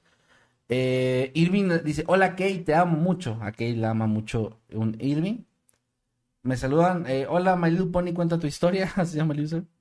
¿Quién más está por acá? Auris Gómez, saluditos. Lo de Warner nunca morirá, dicen. Quizás, quizás Nintendo provocó lo del ferry para taparlo de Bob Game. Oh, Esa es una teoría muy de Bob. Es una teoría muy de Robert. dije, bro, este, eh, Nintendo está en No- Japón. No, son coreanos los de. Ah, Pues no me sorprendería que vayan hasta allá para disimular. Buenos temas, gracias Tania. Gasté mi superchat para esa respuesta. Lo siento, pero es que. Es que sí es parte de lo que... del- o sea, no es como que firmamos un contrato de No, confidencialidad. pero, pero esta- es, es lo que nos pidieron. Es de que, oigan, pero no vayan a decir la historia porque es parte de... y bueno. O sea, es- sí, Es que lo bonito de eso es que ustedes lo descubren. Ese es como la- Sí. el tema, ¿no? Porque sí se puede. Sí se puede. Sí se puede. Dice, hoy no estuve en el chat, pero sí he estado escuchando excelentes temas. Los amo guapos. Gracias, Jill. Saludos desde Toluca. ¿Cuándo se pasan por acá? Hola, Jessica. Pues esperemos quedar con la gira. A lo mejor vamos a Toluca. Puede ser, puede ser. Estén al pendiente. Saludito, por favor. Saludos, Flor Reyes. Hay que hacer un iceberg de mundo creepy, dice el gato. Eh, güey, el sí se paletero. puede, pero 100%. De hecho, había uno ahí en el grupo que. Lo que estaban- lo estaban armando. Ajá, que estaba armándose, pero ya no llegó a nada, Ah, creo. sí, háganlo, estaría chido. Eh, llegué temprano, no. No, Don Foxy, llegaste de hecho muy, muy tarde. Pregunta que si no era Bob de Bob Refrigeraciones, no, de Bob Banks. Bob Banks no era Bob Banks. De Refrigeraciones Banks. No, no, no. Y bueno, a ver, pues eh, yo creo que nos vamos despidiendo. Ojalá Sí. que les hayan gustado los temas de hoy, chicos. Que tengan una bonita noche si nos están viendo en vivo o si nos están escuchando de noche. Si no, pues tengan una bonita tarde, o un buenos días, tardes o noches. Así es. Ah, por eso lo dices. Ah, Oh, eh, güey, ya entendí. porque podría ser a cualquier hora. Porque lo puedo dar. No mames, qué genio. Claro, sí, porque no Qué genio, qué genio, qué gran que se le ocurrió. Bueno, em, Oye. tus redes sociales. Me encuentran en todos lados como arroba Emanuel-Night, Emanuel con doble M, Night de noche, por ahí por Instagram y Twitter me pueden seguir. Y también en Twitch, que estoy por allá martes y jueves a las 8. Ya volví, ya volví, ya volví. Y se va a ir, y se va a ir, y se va a ir. Pero volveré. A mí me encuentran en todos lados como arroba Kevin Maskedman. También estoy en Twitch los días martes y jueves, pero a las 6, quieren ver un ratito antes de que llegue Manuel, me pueden ver. Y, Ya luego, allá conmigo. y luego ya se van allá a decirle hola y luego ya lo dejan. Y Y ya dejan regresan en ceros a Kevin para decirle Este- adiós. Porque se les olvidó despedirse, entonces tienen que decir adiós. Y ya van conmigo. Bueno, y también sigan al canal como arroba creepymundo en Twitter, arroba mundo creepy oficial. Recu- les recuerdo que este podcast está disponible, no sé dónde nos estés viendo o escuchando, pero está disponible en Spotify, Deezer, Amazon Music, Apple Podcast, también está en YouTube. Y gracias, gracias. También tenemos nuestro grupo oficial en Facebook de Noctambulus Podcast, donde se comparten memes, datos, eh, imágenes del caso, etcétera, cuando se requiere, o videitos, etcétera. Gracias a Román J que acaba de mandar un super chat Ah, de gracias. 2 dólares y nos dice que se necesita para bailar la bamba. Se necesita una poca de gracia. También una escalera grande, pero antes para subir al cielo. Sí. Pero sí, gracias, No se nos Román. pasó ninguno, ¿verdad? Porque Me parece que no, ¿eh? con meme, no voy a decir que no, le- no leímos alguno. Les falta un super Justo meme nos está ¿En diciendo. serio? ¿Cuál? Déjame ver cuál, cuál, cuál, cuál falta, cuál falta, no, no sé. ¿Cuál nos falta? O será el de Román. Ah, probablemente. Porque mandó el de Román y luego ya nos dijo les falta un super chat. Creo que no, creo que no falta Ya ninguno. está llenando ahí el, el chat de corazoncitos azules. Muchas gracias. hoy con las citas azules con listones, güey, qué bonito. Ah, es cierto, sí, sí, sí. Listones Bueno, amarillos. les decía que muchas gracias por seguirnos. Ahí estamos en todas las redes sociales, estamos por todos lados. Eh, cuídense mucho, tengan una bonita semana y nos vemos la próxima semana, al viernes a las 8 de la noche aquí en YouTube. Que es Noche de Noctámbulos y nos vemos después. Cuídense mucho, chicos. Bye. Para bailar, para bailar la bamba. Se necesita Una poca de... Ay, ay, ay, ay, ay. Ay, arriba, ay, por ti se- ah,